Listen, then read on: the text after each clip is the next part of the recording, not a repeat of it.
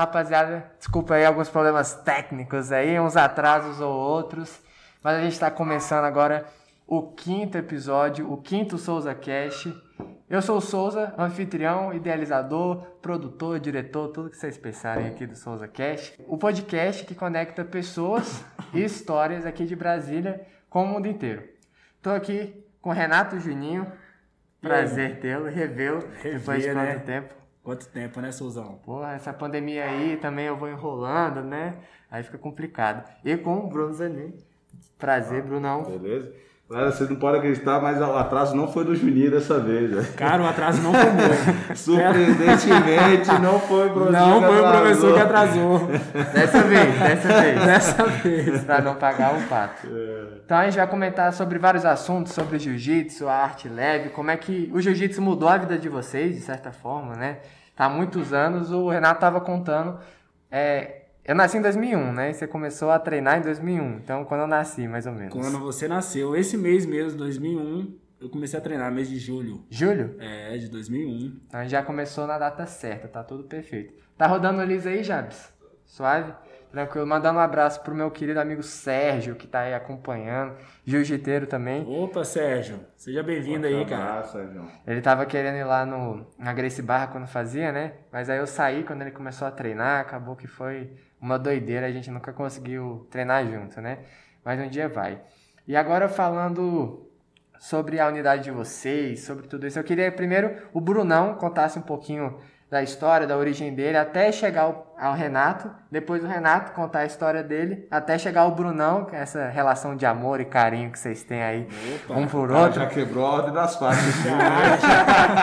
Ele já quebrou, mas tudo bem, gostei, gostei. lá. Um relacionamento aí muito carinhoso. Vai lá, Bruno, conta pra gente. É isso Porque aí, você não mano. nasceu no jiu-jitsu, né? Diferente. Não, Não. cresceu. A né? minha formação é no direito. Aí pode, vocês podem mirar no microfone pra falar, pra ficar melhor. Vai lá. A minha formação é no direito. Formei já tem Fez direito? ano pra cacete. Fiz, fiz do jeito que dava, né, bicho?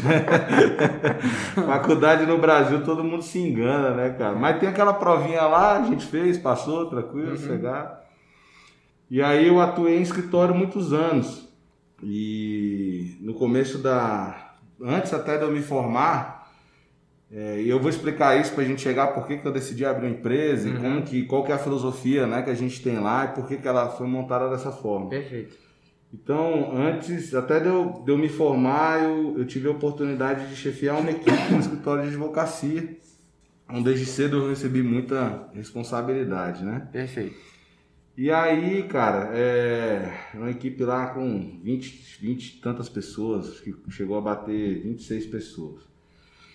E quando eu comecei, quando eu recebi esse desafio, eu era muito novo, tinha 21, 22 anos, a primeira coisa que, que eu notei, cara, é que o principal de tudo são as pessoas, né? Mais do que a formação, mais do que onde estudou, Uhum. mais do que onde mora, é como que essa pessoa lida com as coisas, né? Isso foi uma coisa que a gente acabou implementando na Grace Bar. Você que, que já, já foi nosso aluno lá, sabe que a gente formou uma família, né? E quando eu comecei... Realmente na- uma família. é, bem unido até. Quando eu comecei lá, bem novo, a minha ideia sempre era o quê? Unir as pessoas para que a gente formasse uma equipe que fosse uma família, né? Isso deu certo e a minha profissão foi indo, foi indo. E depois de alguns anos, bem já cansado desse negócio de, de advogar. Você tinha quantos anos, mais ou menos, nessa época? Quando, eu- quando eu tinha essa equipe, eu tinha 21, 22 anos. Novo. Você cansou- É, Isso. depois quando você cansou. É, quando eu cansei foi quando a gente abriu. Há seis anos atrás eu tinha 27 anos de idade. Entendi. E aí, com 27 anos de idade, eu tava louco para arrumar alguma outra coisa para fazer da minha vida, que eu não aguentava mais aquela vida de escritório. E minha vida virou uma chave, porque eu tive duas oportunidades. A primeira oportunidade que me apareceu foi a academia, e a gente estava procurando um lugar para a gente se estabelecer, indo atrás de aluguel e tal. Eu tenho até umas perguntas depois do lugar lá. Do lugar. Que é um lugar meio peculiar pra É, ter peculiar. um jiu-jitsu, né? Até no segundo andar. É. Mas vai lá. E aí eu tive, nessa, na mesma época eu tive essas duas oportunidades. A primeira foi a academia, Foi quando é, o, o, Renato vai contar essa história até melhor, que ele conta melhor, é mais engraçado. E a, segunda foi entrar num- numa empresa do agronegócio, que eu me vi numa empresa que estava com uma dificuldade financeira muito grande, né, muito complexa, em que eu tive que aprender várias outras coisas. Então eu tive que aprender de finanças, tive que aprender de contabilidade, tive que é, ter uma multidisciplinaridade muito grande para entender o problema da empresa e poder ajudar a empresa. E isso foi fundamental para a academia, para a nossa estruturação, principalmente nesse momento que a gente passou de pandemia. Entendi. Desde o começo, a nossa organização financeira, né, a gente teve desafio demais na academia desde o começo. Quando a gente for contar a história dela, a gente vai entrar Aham, em todos esses entrar. desafios. a pandemia também, que foi todo um obstáculo para ser ultrapassado, até porque o jiu-jitsu né, é um esporte de, De contato, contato máximo, né? Então a gente vai entrar nessa parte com muita calma, mas Vai. prossiga, vai lá. Então, e aí essas duas coisas aconteceram na minha vida na mesma época que, que ajudaram demais. Que Certo. refletiu em tudo na minha vida até hoje. Né? O profissional que eu me tornei tanto fora da academia, como a estruturação toda que a gente fez na academia. Entendi. Então, hoje, na verdade. Um guerreiro no tatame fora do tatame. Desse jeito. E aí, cara, hoje é isso. Hoje, hoje eu me considero pouco advogado, na verdade. Né? A minha atuação é muito mais no- na negociação, no- Uhum. na, na- na interação com as pessoas, verificar oportunidades e tal. Lidar com os problemas, né? que Lidar vocês com os estavam aí, chegaram já estavam discutindo. Discutindo os pepinos. Tem que resolver, É, né? resolver, sim. Na hora que sobra o tempinho, já, já vai debatendo. Já vai debatendo. E a academia, cara, que hoje, felizmente, a academia, agora que a gente está, né, vai, vai romper essa pandemia, se tudo der certo. Amém? E mas é uma academia que está bem estruturada. Se a gente for olhar hoje no cenário de Brasília para uma academia de luta, a gente passou muito bem por essa crise, né? Tem coisa boa vindo por aí, né? Com- é um Lutaram sonho- contra a crise. É um sonho do, do, do nosso professor. Uhum. E, e aí já para dar o gancho para ele, cara, Ah. o grande ponto foi é, quando eu conheci o Renato, que eu comecei a fazer aula com ele, ele tinha exatamente o que eu pensava, que era o quê? Pessoas. Ele sempre soube lidar muito bem com as pessoas e, e ele vê a importância das pessoas, ele sabe o detalhe de cada um, cada aluno, o que, que tem, como precisa desenvolver e tal. E eu acho que por isso que casou muito bem. A nossa história casou muito bem. A minha racionalidade, a paixão dele, Uhum. né? E a gente casar muito essa questão das pessoas. Era até uma coisa que eu ia perguntar, que eu anotei assim. Então, na relação de vocês, você é mais a cabeça, mais a mente, e o Renato é a paixão pelo esporte, você diria. É, eu sou o que apanha, né? Começa por aí.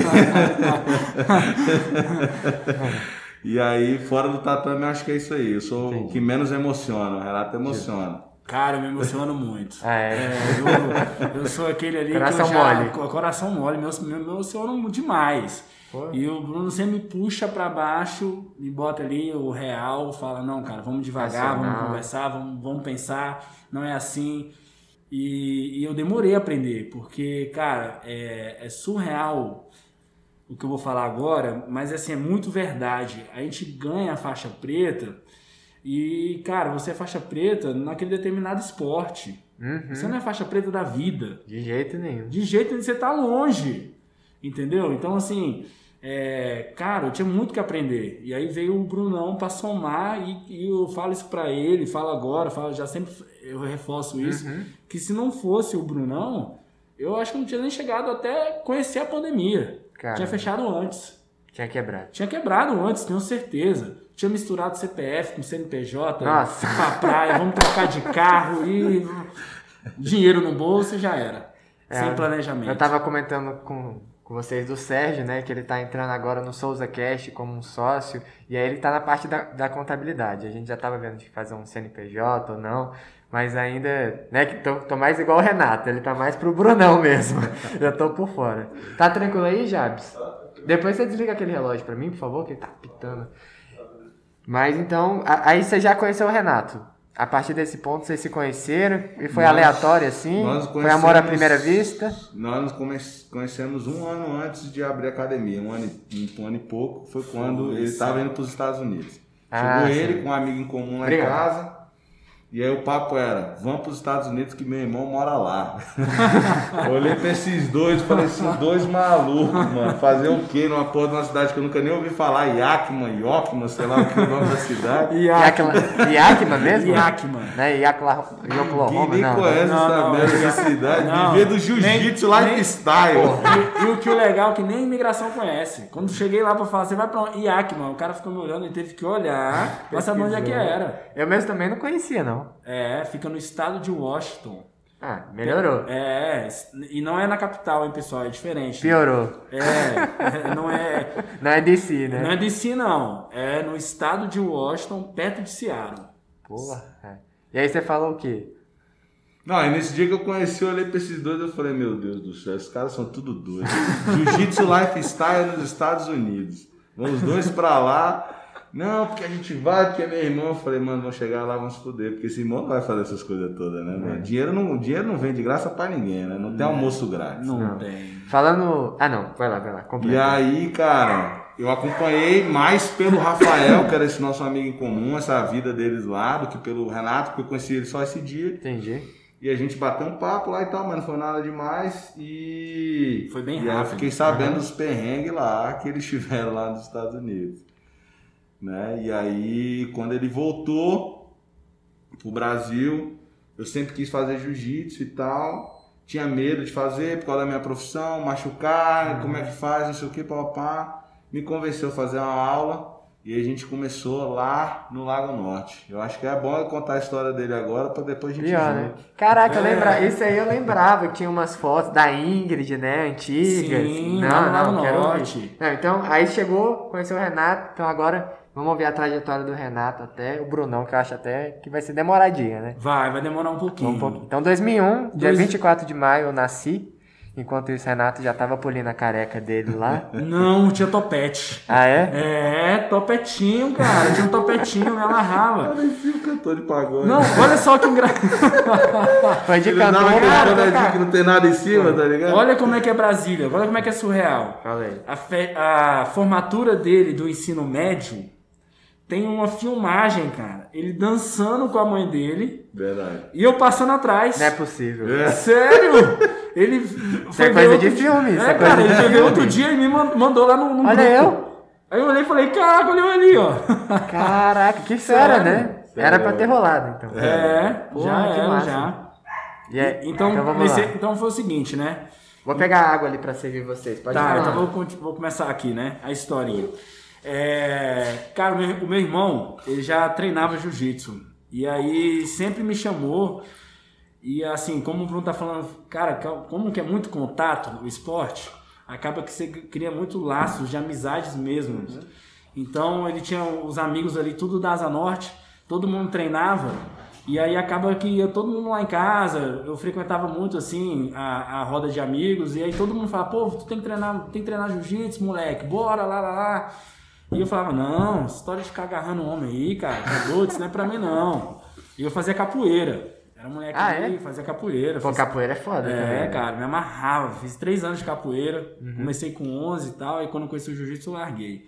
O jiu-jitsu sempre vence, né? Vence, vence. E aí, como a Essa é história. verdade. A história. Olha como é que eu fui fazer a primeira aula de jiu-jitsu, cara. Hum. Foi o seguinte: meu irmão foi me buscar na capoeira com um amigo dele. E aí, esse amigo chegou, olhou pra mim assim e falou: Cara, quando é que tu vai. Até que dia tu vai ficar fazendo esse balé afro aí, cara? Aí eu olhei pra ele assim. Capoeirista, muita calma nessa fiquei- hora. Já fiquei, velho, meio bolado. Falei, como é que é? E o moleque, novinho, Aham. porra, 13 anos assim. Aí eu falei, não, velho, pô, tu respeita aí a capoeira, cara. Uhum. Tal. E aí ele rindo assim, ele falou, não, vamos fazer o seguinte. Vou te levar lá no treino. Tu vai pegar um moleque da tua idade, mesmo peso, tu vai treinar com ele. Se tu ganhar, eu começo a, a falar direito com você, paro de sacanear. Agora, se tu perder, tu vai ter que fazer o jiu-jitsu. Quantos anos você tinha? 13. 13. Aí eu, pô, moleque folgado. Falei, lógico. Vou tá, lá. vou lá, Tá fácil. postado, tá Afes. fácil. Oxi, pode botar qualquer um lá. Põe dois logo. Cara, fui lá pro primeiro treino. Tomou go- um amasso. Nossa, amasso. Eu não sabia nem de onde que vinha, cara. Não sabia nem de onde que vinha. E Engraçado que eu guardo os sentimentos desse menino até hoje, cara. Ele é Não. meu amigo, eu gosto muito dele. Uhum. Mas toda vez que eu treino com ele, eu aperto um pouquinho mais. Que eu falo, bicho, Eu sei como é que é. tu me bateu muito quando era moleque, O velho. primeiro contato que eu tive com o jiu-jitsu na minha vida foi quando eu fazia judô na academia Boca. Não sei se vocês chegaram a conhecer aqui em Brasília, mas ela é bem antiga. E aí todo mundo treinando jiu-jitsu e tal. E aí tinha um menino que começou. Ó, todo mundo tre- treinando judô com o professor Marcelo, lá do Santa Rosa, faixa coral. Não sei se ele ainda tá aqui, mas cara, se o senhor tá vendo, mestre, brabo demais. E aí, tava treinando pesado lá e um rapaz começou, que era do meu peso, começou a treinar jiu-jitsu. E eu comecei a apanhar pra ele no chão igual um maluco, assim. E aí depois eu conheci ele, virei amigo, mas do mesmo jeito. Tem um 1% Guarda, ali de guarda, ódio. sim. Um rancorzinho de ter apanhado. Não, não tem como. guarda. É, aí, cara, viramos super amigos. Uhum. E assim, eu olhei assim, depois que eu tomei aquela peia, assim, que eu olhei e falei, caraca, o que, que é isso? Uhum. Não, tem que conhecer. Eu achando que eu tava bem na capoeira, quer dizer que chega um menino desse aqui e faz isso comigo? Não. Não pode. Eu tenho que conhecer. E aí, cara, é, comecei a treinar na Dalmo Ribeiro com o professor Jucão. O Jucão, ele veio é, do Rio de Janeiro, que ele veio fazer um seminário aqui, viu a oportunidade em Brasília, na década de 90, assim, de trazer o jiu-jitsu pra cá. Bacana. E aí ele trouxe o jiu-jitsu e, cara, eu fui só conhecer em 2001. Uhum. E aí, quando eu fui lá conhecer o, professor Jucão, foi muito legal, que quando eu cheguei lá com o meu irmão, ele chegou todo alegre e falou, ó, pô, esse aqui é o meu irmão, vai começar a treinar. Ele, não, pode trazer, a mãe e o pai eu quero conhecer.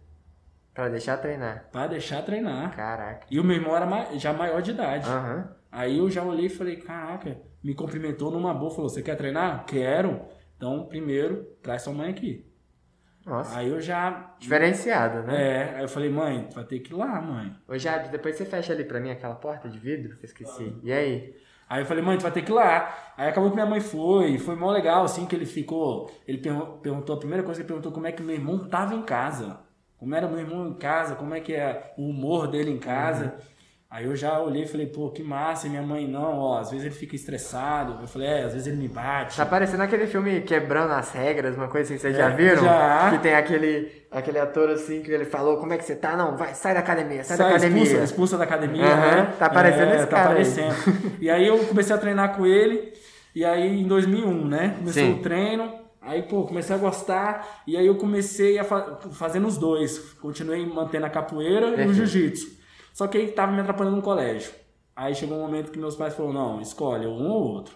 Aí eu falei, ah, pô, já que eu já fiz três anos de capoeira, eu vou lá parar aqui um pouco, vou fazer três anos de jiu-jitsu, depois eu volto Depois- pra capoeira e fico migrando de um pro outro. Nunca mais voltei pra capoeira. Nunca mais. Acho que eu fiz duas aulas de capoeira na minha vida. Eu não dei, não deu muito certo, não. É, aí é muito legal, cara, eu gosto muito. É, bacana. E aí, assim, continuei o treino, comecei a treinar, comecei a gostar, mas sempre foi hobby. Sempre assim, nunca imaginei. Entendi. Aí o que aconteceu? Aí em 2003 é, veio então a Grace Barra para Brasília, né? É, aí surgiu a oportunidade já de começar a franquia. O mestre já começou com essa ideia e aí começou a crescer mesmo o jiu-jitsu em Brasília. Qual foi E a primeira em Brasília? Foi a que eu treinava, que era na, foi na Asa Norte. Qual que era o mestre? Que aí o que aconteceu? O Jucão teve que ir embora de volta pro Rio.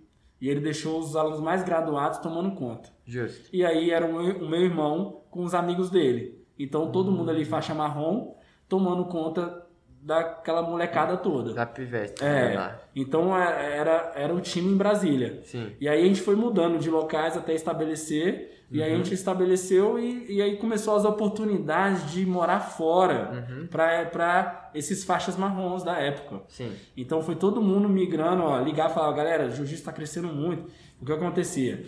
Ah, o jiu-jitsu esportivo, assim, os campeonatos, todos eram no Rio de Janeiro. Você tinha que ir pra lá, então, né? Então você tinha que ir pro- pra você lutar, tinha que, tinha que ir para o Rio de Brasília pro Rio para Isso é lutar. viagem, alimentação, campeonato, pra conseguir ir lá. Acaba que limita pro pessoal de lá, né? Não conseguia.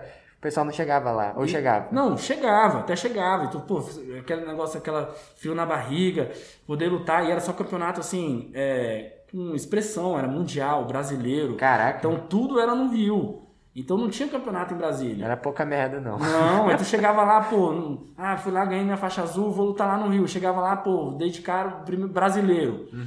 Aí, cara, tu já nervoso, já perdia de primeira. Não sabia nem o que estava acontecendo. Aí tu gastou passagem, gastou hospedagem, né? Tudo isso. Toda uma pressão Toda uma pressão. sua luta. né? Isso, toda uma pressão. Aí o que aconteceu?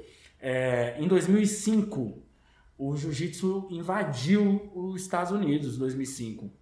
Aí deixou o Mundial, já passou a ser lá. Parou de ser aqui. Com aquele tatame amarelo, Tá, azul, não, né? Todo, é, toda, não, uma estrutura top, já de primeiro mundo. Então, a federação, a confederação Uhum. foi para os Estados Unidos, junto com a Gracie Barra. É que eu ia perguntar, se lá nos Estados Unidos tem outro colégio, né? Outra escola, assim, voltada para o jiu-jitsu, tão grande quanto a Gacy Barra.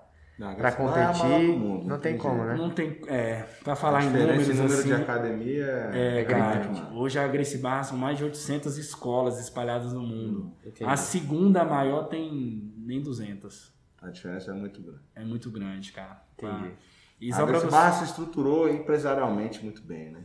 É. E aí o, o método que ela. Ela vende um bolo pronto que funciona. Só não funciona quando o cara quer pegar e botar sal no meio do bolo e não tem sal na receita, entendeu? Que é o que acontece. É o que acontece, acontece muito. né?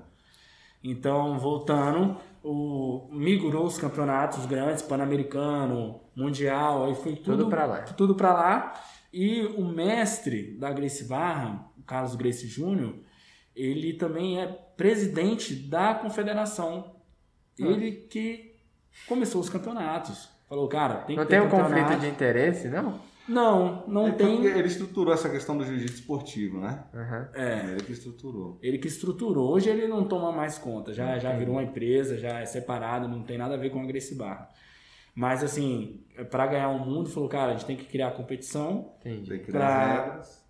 Alguém tinha que fazer, né? Foi o pioneiro. Pronto, foi o pioneiro. Pronto. Ele foi lá, fez, tá aqui, entregou e saiu pra não ter. Entendi. Não, aí tudo isso. bem, porque se fosse hoje, né? Aí teria um puta conflito de interesse. Com assim. certeza. Aí ficaria complicado. É, não, teve conflito entre a família, né? Família, A família Gracie. É, a família Grace. A família Grace Tem com certeza. não- É, tem uns que não se falam e tal. Quais que são os irmãos vivos hoje? Tem Cara, ixi. Tem- Não, mas o, a, a nata lá. Põe Porque era o. pesquisar no Google É, aí, ó, tem mais o- fácil. É mais fácil. Gustavão, pesquisa no Google aí, irmãos Grace. Aí, Mas assim, é só pra você entender, pra nem ficar citando nomes, assim, que é tanto, mas assim, o, o mestre, ele foi. vol- O Júnior, você tá falando. O o Carlos mestre. Júnior, isso. Que é o adulto, né? Que não é o, o senhor, que tá lá na foto e A tal. Grace. então, o cara é o pai. Aquele que tá lá É no o pai. quadro é o pai. Certo. Tá? E ele teve vinte e tantos filhos.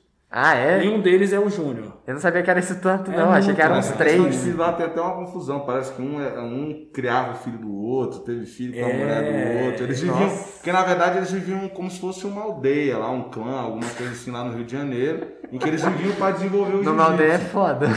É, se você for pesquisar, tem, tem umas histórias mal contadas aí que ninguém sabe até que ponto que é verdade. Ah, não que é. tem uns quebra-pau, né? Que Não, mandava aí. não, Não, essa não. Na é rua, quebra- de quem que é filho de quem, Ah, tá. entendeu? Porque É, um, um podia ter filho, a mulher do outro que não podia. E aí tem umas histórias que um acabou adotando Entendi, filho do outro, entendi. entendeu? O que eu tava comentando é que também tem algumas histórias assim, ma- mal contadas também, dessa história do, do nascimento do jiu-jitsu, ou da prática do jiu-jitsu no Rio de Janeiro, que falava que o pessoal arrumar briga na rua, Sim. sair brigando com. Como é que é isso daí? Você sabe? Então, o que acontece? É, o jiu-jitsu, durante muito tempo, muitos anos, ele foi marginalizado. Porque, cara, tinham aqueles famosos pit boys lá do Rio de Janeiro que iam pra, pra boate, arrumar confusão. E isso, cara, é, de uma certa forma pre- prejudicou muito o esporte. Até hoje, até hoje, hoje a gente colhe, disso, né? a gente colhe esses malfrutos aí da, de antigamente. Tanto que não é esporte olímpico, né? Hoje o jiu-jitsu. Ainda não. Ainda não. E até, por exemplo, um pai hoje, pô, ele tem um filho ali, pô, ah, tá, eu tenho um menino, vou botar onde? No judô. Ele não pensa em botar no jiu-jitsu. Entendeu? A gente tá devagarzinho conseguindo quebrar esse, esse certeza. preconceito aí. O que a gente tem que entender é que assim, é, até o Renato vai com- completar, você sabe mais detalhes. O jiu-jitsu, cara, é, quando os- o Carlos aprendeu, e depois o Hélio foi aprendendo vendo Aham. ele, ele lutar e tal, quando eles foram difundir isso, a arma que eles tinham para difundir, o UFC nasceu com essa ideia também, era demonstrar a superioridade do jiu-jitsu em cima das outras artes marciais. Isso. E a única forma que você tem de fazer isso é desafiando. Então o que, que eles faziam? Eles iam de academia em academia e desafiava. Você é do Taekwondo? Então, então, vim aqui te dar um pau para mostrar para seus alunos que você é um bosta. Basicamente isso. É isso. Entendeu? Então Mas, foi verdade. assim que o jiu-jitsu foi se estruturando O e se Júnior, espalhando né? pelo O Brasil. Carlos Gracie Jr. fazia isso, não era? Então, o Não, lutador não. mesmo, o samurai deles lá, era o Hélio. Mas aí nessa época Ah. mais antiga ainda, É, isso é eles antigo, faziam né? desafios de luta. Entendi. Na época tinha muito desafio de luta livre, né? E se formava, era até uma coisa que era muito popular no Brasil. Se você procurar os jornais da época, dava, dava ginásios lotados para ver pessoas lutando. É. E o Hélio, ele era muito mais magro, ele tinha 50 e poucos, é, 50 e poucos quilos, ele é conhecido até como. Tem até um, um, um documentário que chama Hélio Gracie, Samurai Brasileiro, que mostra isso aí. Ele lutava contra um cara, um, um negro muito forte, quase 100 quilos, chamado Zulu, né? E ele desafiava esse cara e tal. Sim. Então foi assim que eles foram colocando. Só que depois, quando a coisa ficou maior, para eles darem maior ramificação, aconteceu isso. Eles formavam os alunos deles, né? Até o professor conheceu um, aquele lá de Goiânia, né? Que veio bem, bem no início lá, que era um dos. O mestre, né? Federico É. Pimentel, sim. Isso. E eles falavam, ó, então você vai para Goiânia e vai, vai abrir uma academia lá. E quando o cara chegava, ele fazia isso. A prática era, ó, vou lá no Taekwondo e desafio, vou lá no Judô e desafio, vou lá na capoeira e ia sair desafiando todo mundo. Isso, É. bem antigamente. Só que aí acabou que, né, é, saiu o tiro pela culatra e começou a ter uns alunos rebeldes que brigavam. Mas enfim, assim, o que aconteceu lá, lá atrás, né? Começou a ideia do, do Hélio e o Hélio falava assim, cara, vamos deixar tudo na família, vamos ensinar aqui, vamos treinar todo mundo. E aí os filhos vieram, começaram a crescer e falaram, não, cara, a gente tem que, tem que começar a ensinar para todo Justo. mundo. Tem que abrir o jiu-jitsu para todo mundo, não pode ficar só na família. Uhum. Então veio a ideia da primeira escola. E aí, com a ideia da primeira escola, foi quando surgiu a Gracie Barra. Para tentar resumir, aí a Gracie Barra foi crescendo, falou, cara, a gente tem que começar a, a, a fazer um negócio sério, fazer um negócio esporte, começar a fazer um negócio família. Pô, onde é, que- onde é que eu vou treinar? Pô, se eu treino num lugar onde que minha, minha esposa não pode chegar, porque, pô, tem um monte de macho falando palavrão, é uma coisa que a blusa. gente vai comentar também, ah, os tatames ficando rosa, né? Então, nos últimos dias. sim. Nos últimos tempos, Então na essa verdade, foi a né? ideia dele assim há anos atrás. E quando ele falava isso, todo mundo até achava ele falava, cara, esse esse, esse coroa aí é meio doido, Entendi. porque pô, ele já pensava muito na frente. Ele teve que quebrar com- muitos paradigmas. Teve. E aí qual foi o primeiro que ele teve, tentou quebrar? Foi dentro da academia dele mesmo. Chegou e Uhum. falou, galera, a gente tem que mudar. Primeiro de tudo, acabou essa bagunça de kimono verde, preto, vamos uniformizar. O judô é uniforme- tem uniforme, é branco e azul. Acabou. Acabou. Não tem esse carnaval. Então vamos uni- uniformizar. Aí, pô, tu chega pra essa, a galera do Rio, pô, o nego choca, olha e fala, não, mestre, como assim? Não, tem o meu kimono, não vou trocar, eu não vou gastar dinheiro, e lá, lá, lá. E ele começou a ver o seguinte, ele falava, cara, eu, eu, eu crio aqui vários atletas que são campeões mundiais, só que não trabalham de... Não tem dinheiro pra trazer, para levar pra casa, cara, Pra comprar uma fralda pro filho. Como é que eu vou dar uma oportunidade desse professor, ele ser um professor, eu continuar sendo atleta, continuar no jiu-jitsu que ele ama e não ter que ficar virando noite trabalhando igual um maluco? Que é a realidade dos atletas em geral, né? E é, é, é, No Brasil é é, é triste, cara, entendeu? Assim, aí qual é a diferença que eu, quando eu chego, eu já vou falar aqui um pouquinho, mas a diferença dos Estados Unidos pro Brasil. Lá, o esporte, ele é tratado como, é, como eu falo, Uma fonte Uma de renda, né? Uma não, profissão. Não, uma, uma prioridade. É, É. prioridade, é igual a escola. Faz parte da escola. O esporte faz, Faz parte, parte da da escola. formação faz da- parte da, da formação nação, da nação. O Entendi. esporte. Aqui não. Aqui o esporte é luxo. Quem tem um É. dinheirinho, bota. Consegue. Quem não tem dinheiro, acha um projeto social ali para botar o filho para fazer alguma coisa para não ficar o dia inteiro na rua, fazendo Entendi. besteira. Então, o Brasil, a realidade é essa. A diferença de um para o outro é esse. É como trata o esporte dentro do país. Então, o que, que o mestre fez? Ele pegou e falou, cara, não dá, tá muito contaminado aqui, tô cheio de laranja podre aqui, porque não tem como. Eu, chego com a ideia, ninguém tá entendendo. Ninguém o que, que eu vou fazer? Eu vou mudar, eu vou levar tudo para os Estados Unidos, vou começar uma estrutura nova lá, e de lá volto para cá. Fazer a base para poder crescer Pra poder restante crescer. depois. Pronto. Então foi isso que ele fez. Só que ele não podia fazer sozinho. Então começou a criar várias oportunidades. Então ele começou a chamar todo mundo. Quem quiser vir, quer viver, quer, quer viver do jiu-jitsu, vem para os Estados Unidos. Então o meu irmão foi nessa leva. Entendi. Então meu irmão foi nessa leva, agora um ano, eu não vou lembrar, quando ele foi para os Estados Unidos. Mas então vamos dar um- um- uma pausa e voltar então, já que a gente deu uma desviada, né? É, Mas a gente falou boa, bem. é, a não, não, é, vamos nessa. Mas Tá tranquilo. Não, é, pra É. entender, importante. Mas então pra gente voltar, então você fez a capoeira, gostava, tomou um pau no jiu-jitsu, começou a fazer jiu-jitsu, três anos no jiu-jitsu, e aí você tava ali contando 14, 15 anos, aí o seu irmão treinava jiu-jitsu, né? Treinava. E aí, partindo daí, vamos lá. Então, partindo daí, eu e meu irmão já era faixa roxa, eu comecei a treinar. E aí ele ganhou a marrom, eu ganhei a azul, Uhum. e ele teve a oportunidade de ir para os Estados Unidos, ele foi. Deixou o quarto só pra mim. Falei, massa, Massa. beleza. Vai com quarto Deus. É, vai, tchau. É meu quarto agora. E aí, cara, em 2012, tava de faixa marrom, já tinha recém-formado, formei em 2011. Uhum. E incrível, eu não sou da educação física, todo mundo acha que eu sou. Eu sou publicitário, formei em publicidade e propaganda no IESB. Faz publicidade dele mesmo. Faço a minha publicidade. Caraca, isso eu não sabia não. É, sim. Essa é novidade até pra mim. Então, rapaz. tá vendo aí? então, assim, é, Vou, fazer, vou botar ele pra fazer as publicidades do Souza Cast Não, também. não, mas aqui a tá- dele mesmo, cara. É só o estilão dele, Ah. entendeu? Não é assim no, no Mala, comercial. mala. É, é, mas Não é freelancer cara, mais. Tá top. Falar isso. A primeira coisa que eu olhei quando eu cheguei, eu falei, caraca, o. Souzão, mano, mudou muito. Então, voltando.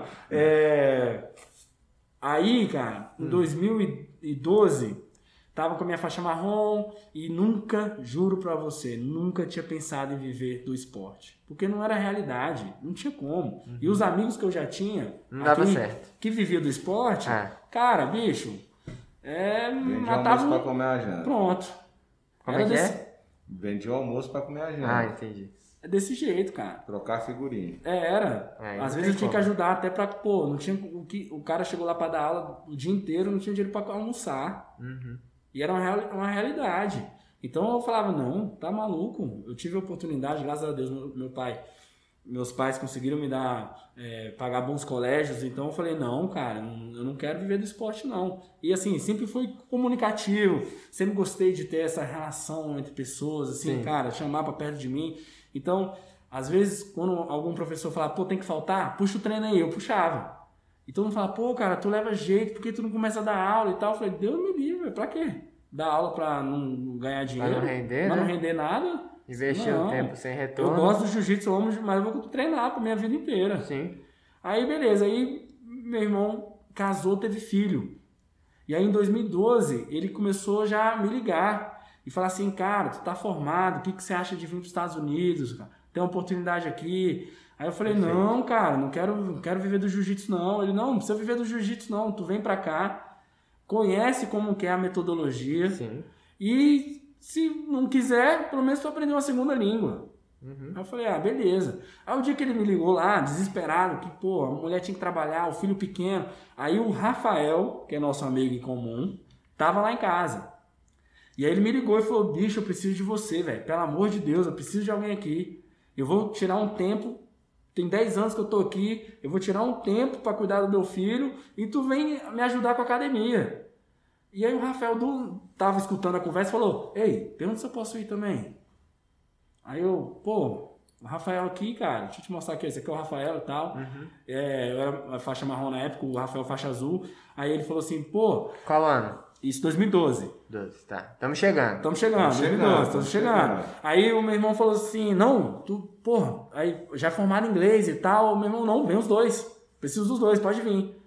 Aí ele já acertou, naquela época ele falou, ó, vou dar tanto pra um, tanto pro outro. Mas casa, comida e roupa lavada. Aí o meu, o Rafael já olhou aqui e falou, tô dentro. Tamo dentro. Aí eu já olhei pra ele e falei, não, mãe, calma aí. Ele, não, a gente vai. A gente vai. Essa Cara, história que eu escutei que eu falei, se fuder. Cara, e aí o que rolou? O Rafael fez tudo, velho. Fez tudo. Ele só me falou o dia, ó. A entrevista lá do, do, do- do visto. Vamos lá, tal dia. Fui lá, pa- e eu tava naque- naquela experiência, tipo, ah, velho, eu acho que ser negado, sei lá. Pum, passando em tudo, passando na entrevista e tal. Opa. Chegou, já comprou a passagem, pediu um cartão de crédito pra minha mãe. Ô, tia, dá um cartão de crédito aí que eu vou comprar a passagem do, do Juninho aí. É, quem não sabe, é cortando aqui, é Aham. Renato Júnior, mas todo mundo me conhece como Juninho, né? Perfeito. Pô, vou pegar o, o- o- pagar a passagem do O Juninho. Juninho da mamãe cheirar. Ou Juninho, mais íntimos. É, pros mais íntimos, essa história é boa, cara. Aí, Comprou a passagem, pronto, quando me vi, indo para os Estados Unidos. Entrei no avião. Aí um dia, uns dois dias antes, eu fui na casa do Bruno, conheci ele, mas foi bem rápido, só oi, tchau. Uhum. E fomos para os Estados Unidos, cara. Saímos Caramba. daqui e eu já fui na, na mentalidade, tipo assim, cara, vamos ficar um ano. Um ano lá e volto. Agora eu vou dar só uma pausa, um Aham. ano, para poder falar pro pessoal. Se você quiser mandar uma pergunta, um comentário, uma propaganda, o que você quiser, você pode ir no Instagram do SouzaCast, é arroba SouzaCast underline. Vai lá no nosso story, você consegue mandar uma pergunta por lá, na caixinha de perguntas, beleza? Então, Instagram, arroba SouzaCast. E se você quiser acompanhar a academia desses dois, você vai lá, Grace Barra Lago Sul, não é? Arroba Grace Barra Lago Sul. Não deixa de seguir, pessoal. Então vai lá. Nossa. Te foi lá pra um ano para os Estados Unidos. Para os Estados Unidos. Perfeito. Chegando lá nos Estados Unidos, cara. Muito diferente? Galera muito melhor ou não? Então, o que acontece? É, é outra vida, não tem como comparar. É muito Não, mas diferente. conta aquela história do. Ah. que o cara te falou. que Cada vez que você Então, perdesse lá, você. Aí eu cheguei, cara, na hora que eu cheguei, a gente Uhum. perdeu a conexão. Por causa do Rafael. Tá, ele tá vendo aí, ó. Porra, por causa Rafael. do Rafael, a gente perdeu a conexão. E, cara, quando a gente perdeu a conexão, por que a gente perdeu a Tá de conexão? brincadeira, Rafael. Pô. A gente perdeu a conexão porque ele levou um protetor solar pro frio. Ah. Inverno, neve. Não. De casaco. Isso é Aí Rafael. o cara me leva um protetor solar. E aí, cara, a mulher abriu a mala inteira dele, revistou tudo e nisso a gente perdeu a conexão. Porra. Aí, cara, pronto, meu irmão. Aí chegamos no final de semana que era um campeonato. Uhum. E aí meu irmão tava de, de árbitro lá, de juiz. E aí, cara, ele teve que trabalhar, perdeu uma conexão e, pô, uma conexão lá, perdeu. Eu lembro que ele chegou. tempão, né? Cara, chegou lá três horas depois, quatro horas depois. E acabou que foi dois amigos de Brasília que já estavam morando lá, foram buscar a gente. Justo. Aí quando ele chegou dentro do carro, comecei a olhar ele- e os dois já falando, pô, quanto tempo que a gente não te vê, pô, que maneiro que vocês chegaram aí, pô, curte bastante, olha que maneiro, e tudo muito bonito, os prédios altos e tal. A gente chegou em Seattle, né? Sim. E aí, nisso, minha, tá subindo tudo aqui, né? Não, não, tranquilo. Tá bonito, é. Tô, tô bonito Aqui também ainda, tá né? tranquilo?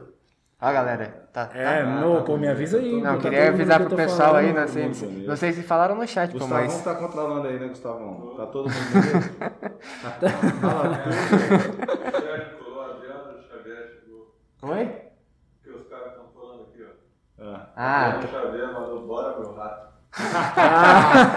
meu apelido de moleque, valeu, GG. O moleque era baixista da banda, tocava muito, velho. opa, coisa boa. Um salve pro GG. Não, Não, agora o Souza Cast tá com essas máscaras, né, personalizadas Pô, que eu achei, Aí, eu achei muito maneiro o Souza Cash. Tá vendendo a lojinha já? Opa, já Cast? já vai ter a lojinha. Tem a lojinha, Tem que fazer com o Cast. Jabs. Eu não ia ter, já dei ideia. Tem que fazer.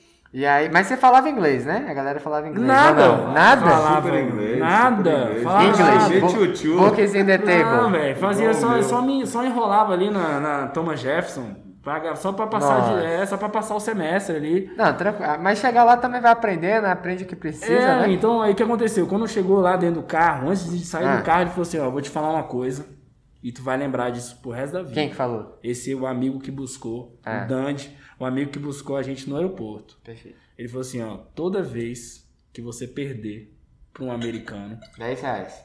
você perde um prato de comida. Aí eu na hora pensei, na hora assim, falei, cara, o que, que tem a ver, velho? Como assim? Ele, toda vez que você perder pra um gringo, você perde um prato de comida.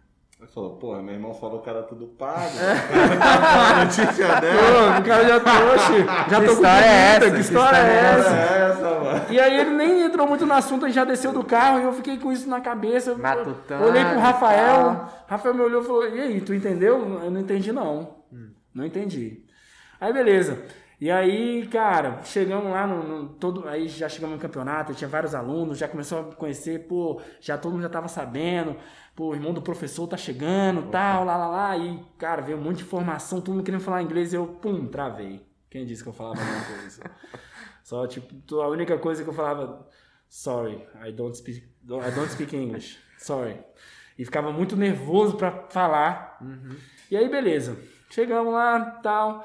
E aí, cara, o, voltando aqui rapidinho. Não, vai lá. A história do Juninho da Mamãe Xerá. Isso Mamãe é- Xerá? Juninho da Mamãe Xerá. Ah, Cara, foi o seguinte. um dia muito novo, dia dos 17 anos, 16 anos, a galera foi viajar pra Goiânia pra um campeonato. E aí todo mundo foi, passou lá em casa pra buscar que a gente ia descer de carro pra Goiânia. Quando chegou a galera lá, é, pô, tchau mãe, todo mundo já chegou, tô descendo, meu irmão já descendo, eu fui descendo a escada, quando eu saí na rua, assim, era um prédio, minha mãe gritou lá de cima. Falou, gente, toma conta do meu Juninho da mamãe cheirar. Porra, Souzão.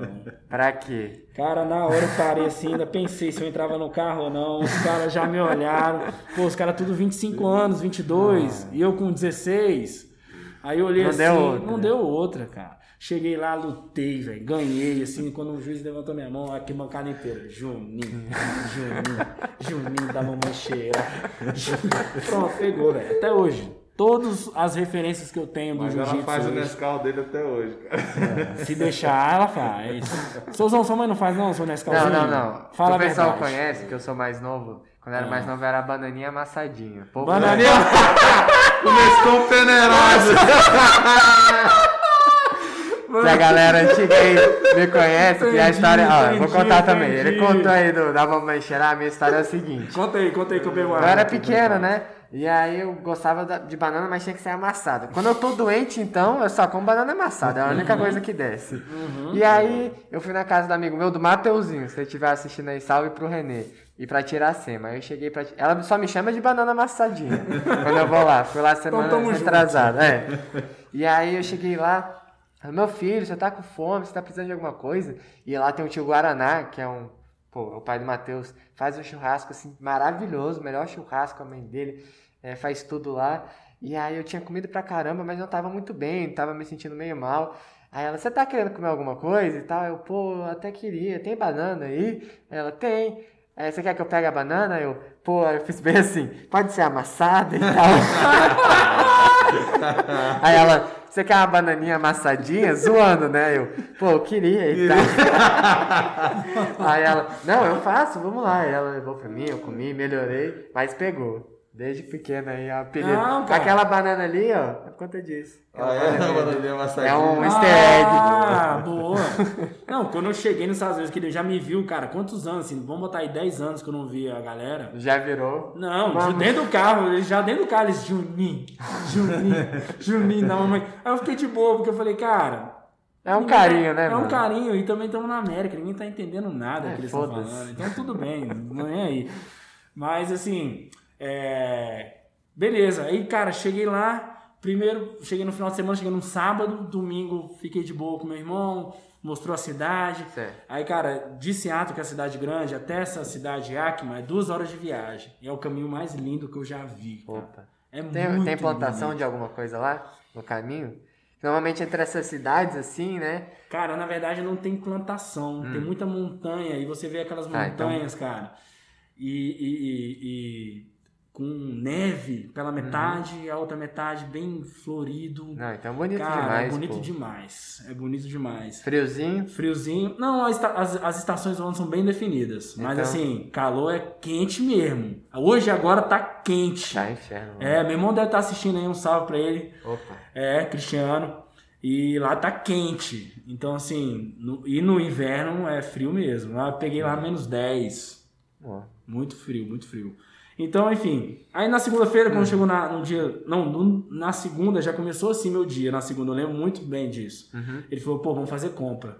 Ele chegou, fez compra, botou na geladeira, encheu a geladeira de comida e falou assim: valeu, galera, falou, vamos almoçar com, com, com a minha mulher.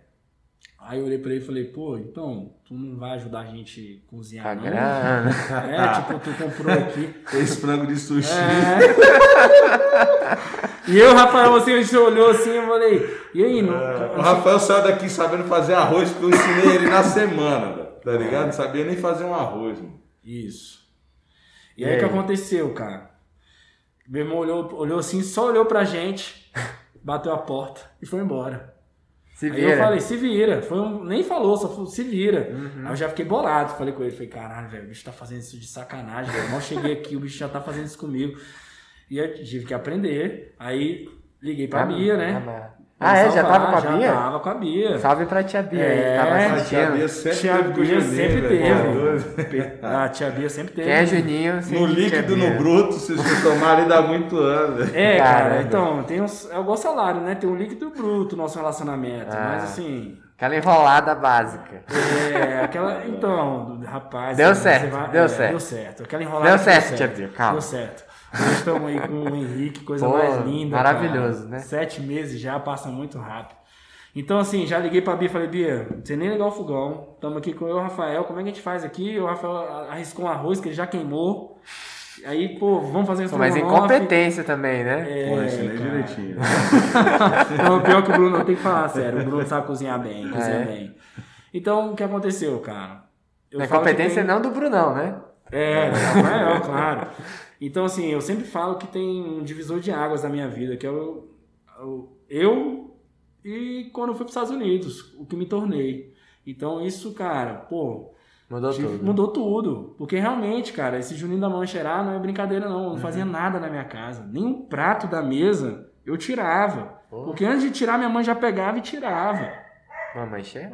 É, mamãe cheirar, não tem como. Então, assim, cheguei lá, tive que me virar, tive que. Pô, aquela mágica de você sujar a roupa, abrir o armário e ela tá dobrada, não tinha mais. Você aprendeu como é que faz. Então, Papel higiênico, Papel cadê? higiênico, cadê? Pô, mas sumiu? Então, assim, mudou, cara, da água pro vinho. E, e- e o meu irmão ajudou, contribuiu muito pra isso, né? Ele fez questão de contribuir pra isso, de verdade, assim.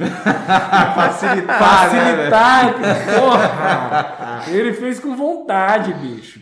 Então, umas coisas bestas, assim, eu gosto de contar essas histórias, assim. Pô, a época da neve, chegou o inverno lá, né? Dezembro já tava aquele. Pô, quando eu vi a primeira vez a neve, eu falava, caraca, Aquela alegria, aquela né? alegria. Uma semana você falava, por favor, velho, por que, que não acaba logo? Muito, muito frio. E aí, cara, a gente de manhã ia pro colégio estudar inglês. E a parte da tarde a gente ia trabalhar na academia. Certo. Então, 7 da manhã, é, 7 h 13 exato, 7 h 13 passava um ônibus na parada. Só que com muita neve, o meu irmão malhava, tinha academia do lado da nossa escola. Do lado mesmo, era só atravessar a rua. Literalmente. Então ele acordava, porque a gente já acordava para fazer a vitamina, fazer o café da manhã, ele já falava, pô, já bota um pouco mais de água aí, já faz um copo pra mim. Então beleza, ele já se arrumava e falava, pô, já vou malhar também. Uhum. E aí, cara, eu já vi aquilo assim, eu falava, pô, ele vai sair agora, a gente vai sair junto, né? Vamos Aí daqui a nessa. pouco ele, não, não, não. Não? Ó, a parada é ali. Aí eu falei, não, bicho, mas não, não pode dar uma carona pra gente? Ele, não, não vai dar não. Eu falei, não, velho, peraí. Tá menos 10, menos 13 lá fora, nevando. Tu não vai dar uma carona? Ó, velho, se eu fosse vocês, agilizava que vai perder o baú. Descia e entrava dentro do carro. Nossa. Não dava carona. E aí o Rafael sentava assim, bolado do meu lado, e falava, cara, qual é a lição que teu irmão quer passar, velho, que eu não tô entendendo.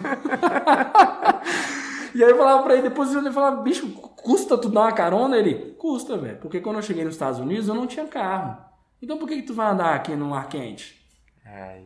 Aí É. eu, Cara, muita gente vai olhar assim e falar, caraca, Que bicho, babaca. É, que babaca e tal. Mas se hoje eu tenho uma escola, se hoje eu sou o professor que sou, é graças Esses pequenos detalhes a da esses sua vida, pequenos né? detalhes da minha vida. Porque senão eu estaria acomodado e seria até hoje o da mamãe cheirar.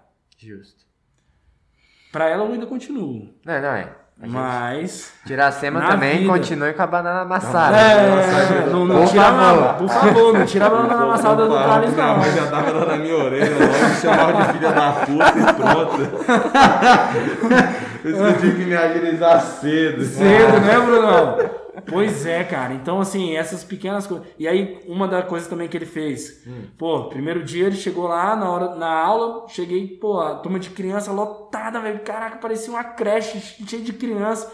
E eu, eu fiquei fascinado com aquilo, cara. Porque ele só falava assim, ó, line up, as crianças iam, tuf, parava, tipo. Caraca. Cara, 30 crianças. Disciplina. Disciplina. Eu olhei aquilo assim, eu fiquei louco. Falei, caraca, eu quero fazer isso também.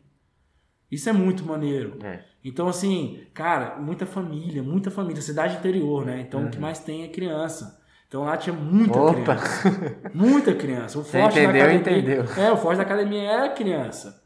Entendi. Então, é, isso foi a minha base. Então comecei, aí beleza, passou as crianças, eu tava ali só ajudando, na mímica ainda, ficava meio nervoso pra Aham. falar. Aí quando chegou a aula dos adultos, pô, enfileirou ali 40 adultos. Aí ele começou a falar, né, em inglês. Pô, esse aqui é meu irmão, que acabou de chegar, alguns já conheceram no campeonato, lá, lá, lá, lá, lá, lá. Olhou pra mim e falou, boa aula. Foi embora. Nossa. Aí eu olhei aquilo, velho, todo mundo. Aí o Rafael na É fila. a hora que você sente a responsabilidade, né? Aí eu olhei pro Rafael e falei, Rafael, me ajuda aqui. Ele falou, não, não, meu inglês é acadêmico, vou ficar aqui. Filha da mãe. Eu falei, não, não, vem cá, tu vai ficar pelo menos do meu lado.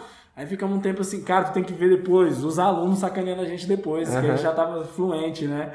Cara, o primeiro dia só foi, hi, é, my name is Junior, Ah, let's go.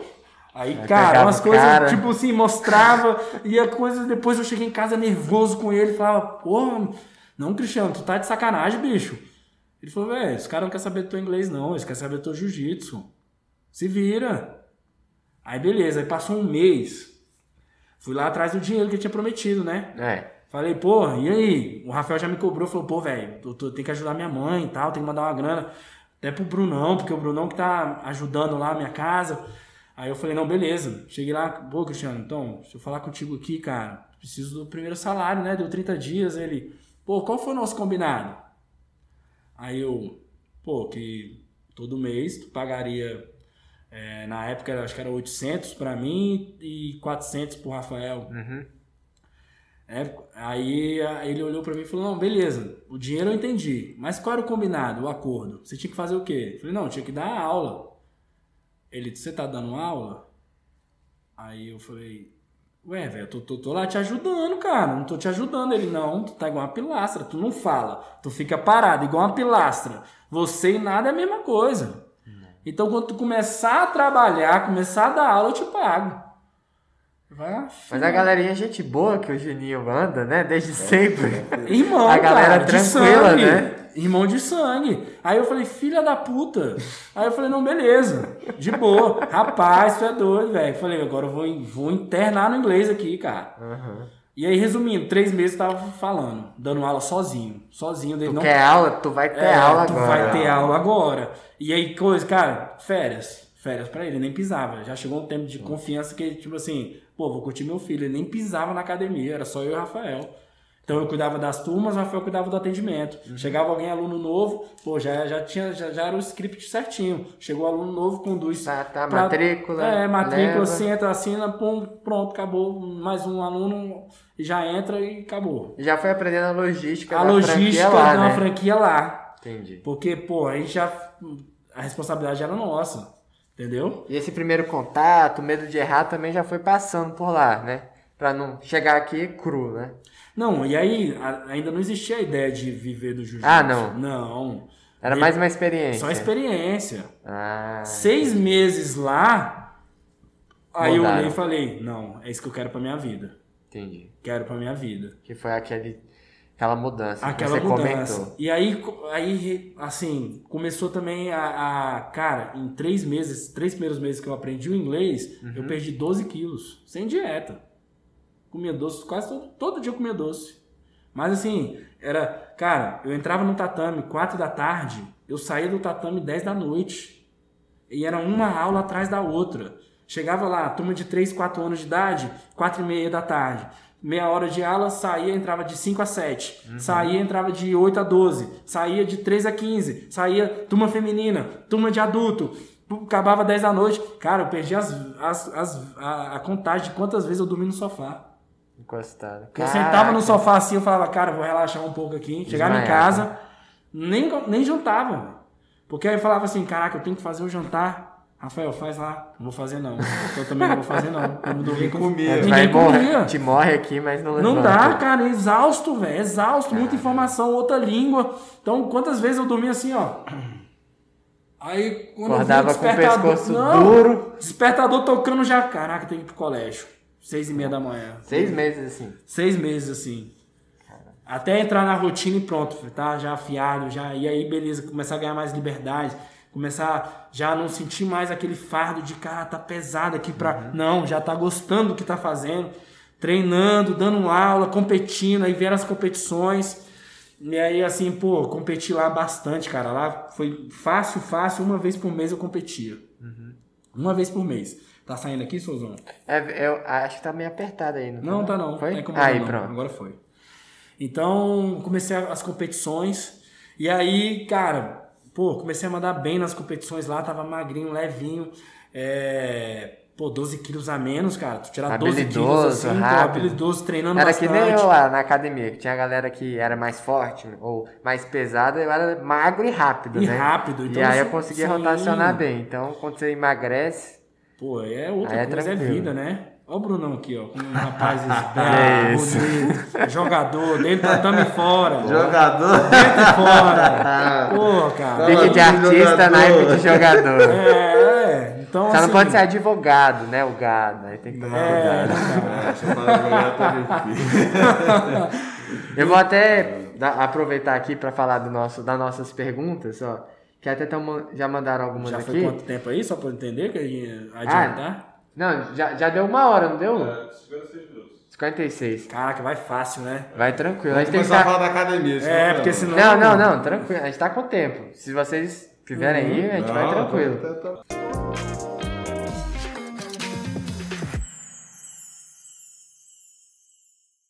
Então, começou as competições e tal. Comecei a me dar bem nas competições. Nos States. Nos States. Então, assim, mas, cara, o nível também é muito alto, assim, o nível é muito alto. E a Então, recompensa é alta? Das competições, enfim, em dinheiro, não. Hum. Porque o que a, a, competição, na verdade, eu sempre falo isso até hoje, eu até falo isso com meus alunos, né? A competição é pra você, Ah, não, aí sim, com certeza. é pro seu pra, ali pra, cara, é pro seu treino, pra você se testar, pra você ver, ah, cara, Pode- saber controlar seu nervosismo. Porque a competição hoje em dia tá trazendo dinheiro, mas aí você tá falando em esporte em, cara, em alto rendimento. alto nível, alto né? nível. E pra você chegar Melhor até- nutricionista, melhor É, fisioterapeuta, E pra melhor você chegar a esse alto nível, meu amigo. É uma grana também. É, é uma grana que você vai gastar, entendeu? Então, resumindo, é só pra sua própria Entendi. diversão. Não, não, beleza. Então, assim, pô, e é muito legal, porque eu gosto da competição. Eu gosto da competição porque eu me testo ali aquela adrenalina, saber controlar aquela adrenalina, sabe? Con- Controlar aquele nervosismo do- da, da hora da luta. E também me mantém focado, no, até porque é peso, né? Você Sim. luta em categorias de peso. Então, cara, eu boto uma meta, pô, quero lutar, então eu fico me mantendo naquele peso. Porque se você relaxa, cara, tu não tem nenhuma meta, aí, cara, tu come um docinho ali, toma uma cervejinha aqui, daqui a pouco tu, a gente tá ficando mais velho, vai, vai, vai, vai engordando. E aí, quando Bola você de vê, neve. bola de neve, entendeu? Então, o, campeonato é bom pra, pra mim, é isso, me manter focado. Eu lembro quando você tava competindo, quando ainda tava treinando, né? Que aí você virava, assim, já era uma questão toda profissional, de atitude, responsabilidade, mas incrementava, começava a ficar sério, alimentação, Sim. se restringir, tomar mais cuidado, vai treinar, às vezes você tipo, por exemplo, você fazia, treinava várias vezes o jiu-jitsu, mas aí fazia mais coisa, né? Ia fazer um, uma musculação, um crossfit, eu lembro dessa época que tava pegando pesado, por exemplo. Buscam, né? Sempre um pra, pra agregar, né? Exato. Então, e aí beleza, e competi, cara, tive assim, pô, teve um estado do lado que eu fui, ganhei o Naga, que foi, que, cara, tu ganhou um cinturão, uma espada. Que é eu falei pra ele trazer a espada É, aqui eu pra gente deixar, a mas a gente espada, deixa cara. pro próximo Pro próximo, pro próximo pro eu- retorno. Eu, eu trago. E aí, resumindo, cara, deu esse um ano lá, foi super produtivo e eu ganhei propostas pra ficar lá. Hum, nem pisar mais no Brasil. Já ficar lá, abrir uma academia. O, o meu irmão não queria que eu saísse de perto dele, porque ele estava ali na zona de conforto, né? sim. Mas na, abriu um leque de opções para ficar lá. Só que uma coisa que eu não me acostumei, que quem já morou fora vai concordar comigo, Hum. cara, eu senti muita falta da família. Muita. Bonito. Muita falta mesmo, não foi pouca. Eu me vi assim, cara, do nada eu sentava assim, depois de um treino maneiríssimo, um dia mal maneiro, chegava no quarto sozinho e começava a chorar. E eu falava, caraca, por que, que eu tô sentindo essa angústia, velho? Por que, que eu tô, né? É. E saudade, velho, saudade mesmo do, do, do contato da, da minha família, dos amigos. Não é a mesma coisa, não tem como comparar. Lá, mesmo que eu, eu, eu- era uma outra vida que eu estivesse lidando, só que lá era trabalho. Lá, cara, os Estados Unidos é trabalho. Ilude quem acha que vai lá, tira uma férias na Disney e fala, cara, quero morar aqui. Meu amigo, Uh-uh. aquela expressão é verdadeira. Time is money. Acabou. Vai ralar. É, vai ralar. Você vai ganhar por hora, vai ralar. E quando você vê, você tá ali já igual um, um americano. E você vai ganhar em dólar e vai pagar em dólar. vai, vai pagar em dólar. É isso. Mesma coisa. Mesma um real, coisa. Um real, um dólar é um dólar, mano. Não, eu acho, cara, é muito gratificante. Lá realmente você consegue as coisas mais fácil. Sim. Pô, realmente, vou falar aqui bem rápido, assim, ó, a comparação. Tem uma academia lá, tenho uma academia aqui. O que você faz em seis meses lá, você faz em seis anos aqui. Entendi. É isso. É gritante. Pô, você botar. Cara, botar. Vamos botar aqui 100 alunos. Pô, você demora seis anos pra botar 100 alunos. Lá você bota em seis meses. Cara, o esporte lá é. Então, assim, pra você conquistar carro, casa, uma vida ali maneira, lá é mais fácil. Mas aí tu tem que pesar na balança, o que é pra cada um, né? Exato. Pra E- você tava pesando a família. Pra mim tá pesando a família, cara. E eu sempre como, pô, Juninho da mamãe cheirar? Como assim? Um ano longe da mãe, cara? Não vai ser do Não dia pra noite como. que vai mudar. Chegava né? uma época que a gente marcava de falar pelo, Vou pelo aqui, FaceTime, falar. Pelo FaceTime, que era só choro, eu e minha mãe. Só choro. A gente não falava nada, só chorava. E eu falava, cara, não quero isso não. Eu vou lá, vou voltar, vou voltar pro Brasil e vou comer o feijãozinho da mamãe e der, der tudo certo, eu volto de novo. E aí, seu João, voltei pro Brasil. Foi engraçada a história da volta. Voltei com o cinturão com a espada. Quem disse que queriam deixar embarcar? Com a espada? Com a espada, não queria deixar embarcar com a espada. Aí, cara, uma confusão no aeroporto para embarcar com a, com, a, com a espada. Resumindo, me cobraram taxaram lá 230 dólares. Nossa. Uma mala extra. Falei, caraca, 230 dólares, meu irmão. Onde eu vou arrumar isso? Não, mas você tava levando a espada na mão? Não, não. Ah, tá, Tinha- porque você chega Não, lá no não, aeroporto não, nem com a não, não espadona. tem nem entra, né? É. Aí, não, fui no correio de lá, perguntei como funcionava. Eles Embalou. falaram, embalou bonitinho e tal. Aí só que eles queriam adicionar mais uma mala, porque eu tava com duas malas e a espada. E o cinturão. E aí falou, não, cara, tem como levar isso aqui não. Aí eu falei, não, faz o seguinte, pega uma mala dessa aqui, deixa aí. Não vou levar não. E aí, cara, pela primeira vez eu vi o meu irmão com pena. E falou assim, não, eu pago os 230 dólares pra você. Tu mereceu, né? Mereceu. Depois disso tudo. Ele mereceu, Agora ele, ele sim. pagou. Ele pagou, obrigado. Ele pagou. pagou e eu trouxe tudo. Cheguei no Brasil, já com a ideia, já, cara, vou ter minha escola.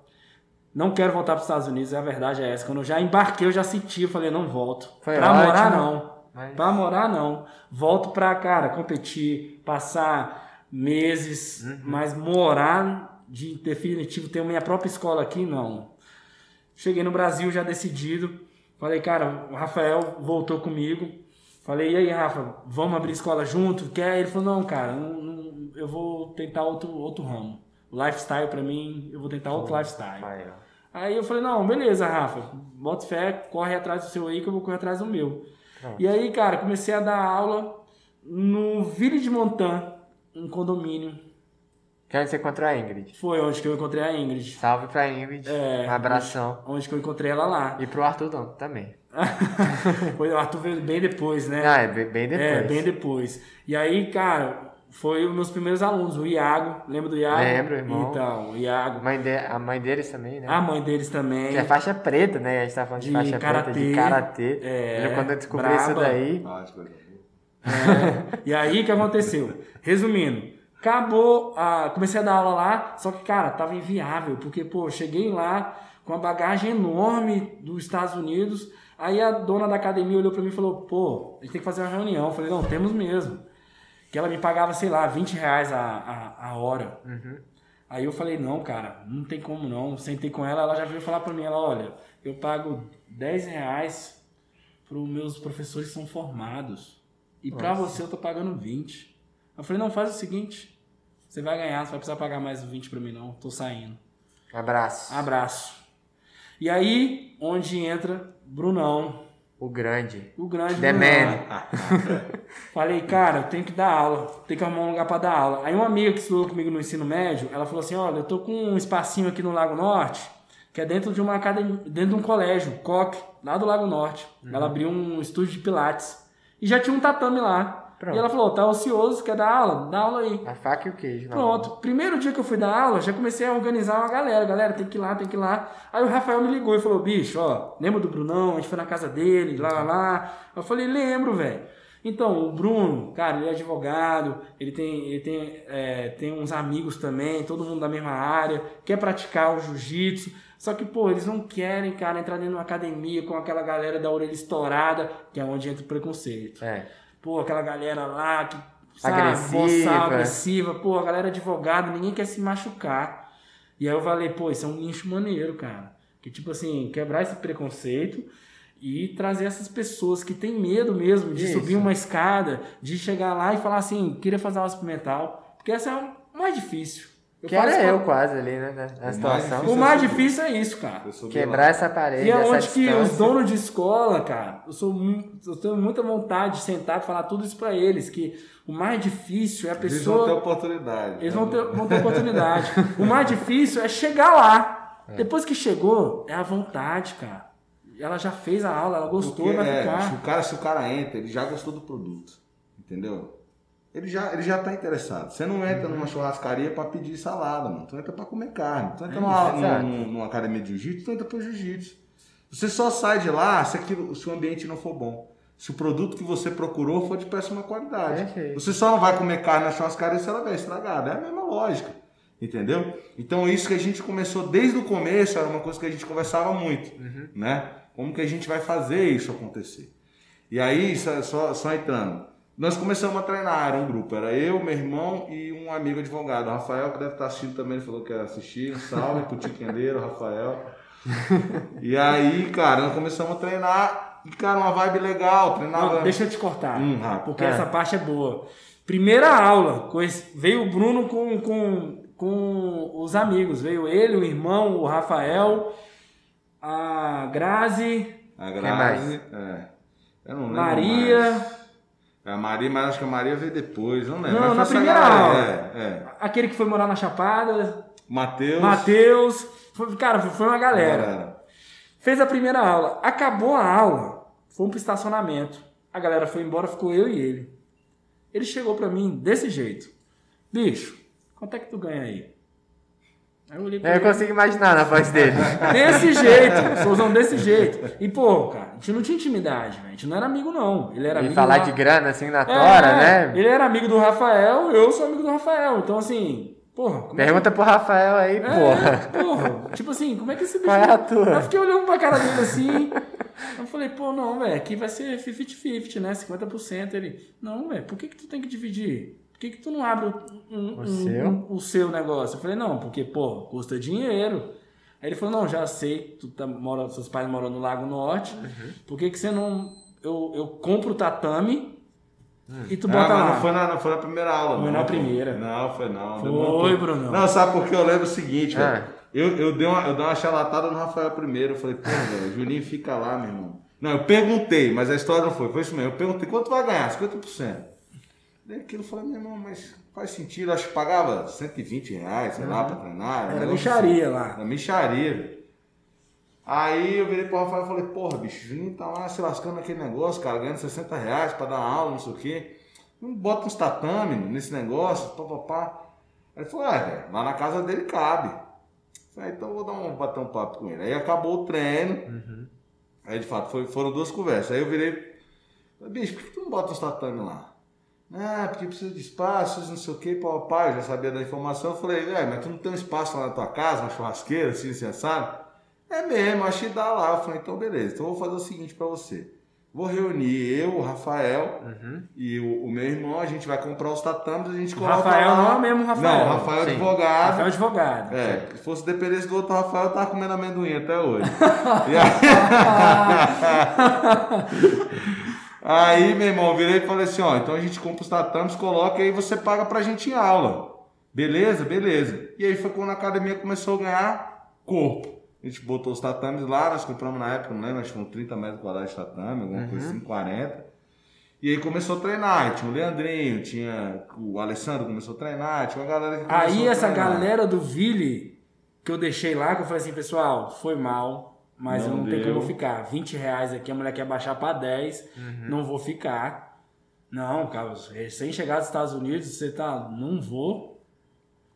E eu gostava muito, eu sofria muito mais de deixar os alunos desamparados do que eu por causa do dinheiro. Justo. Aí quando rolou essa oportunidade, que eu falei, ó, galera, lá em casa.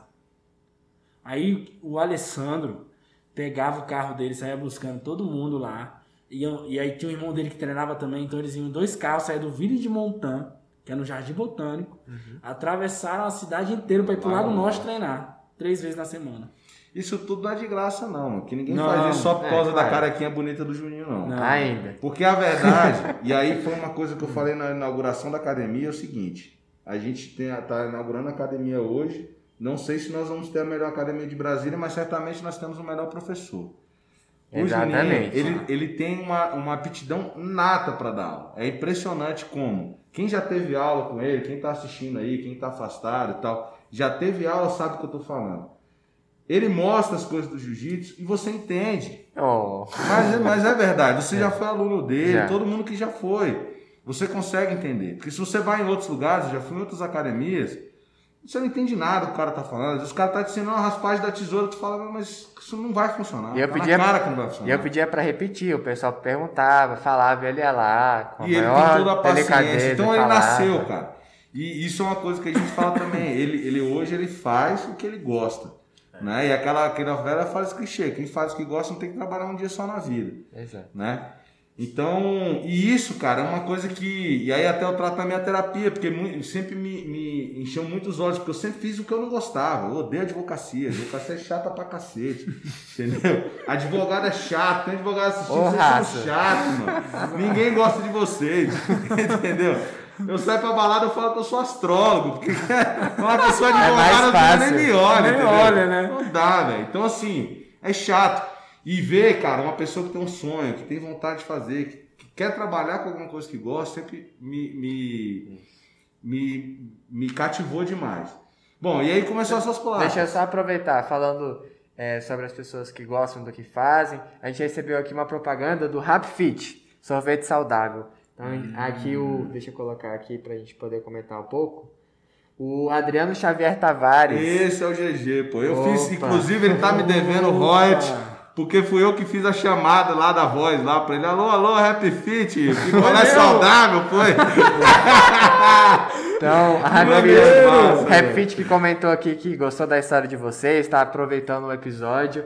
Rap Fit que é um sorvete saudável, de baixa caloria, com whey protein isolado, sem adição de açúcar, opções sem lactose e muito mais. Então, obrigado aí, Adriano. maneiro. Foi isso que eu Vamos fazer um falei. evento. Esse foi o texto. Fazer. Texto. Então, pronto, Brunão Nas aqui principais conectando. academias do Distrito Federal. Vamos encontrar para vocês, para vocês poderem fazer essa parceria. Ele já mandou aqui e também com o Souza Cash. Então a gente entra em contato em breve. Fica aí o convite para experimentar o Rap Fit, sorvete saudável. Vai lá. Brunão. Bom, e aí beleza, a gente foi, foi, foi, ele foi dando aula, foi dando aula e tal.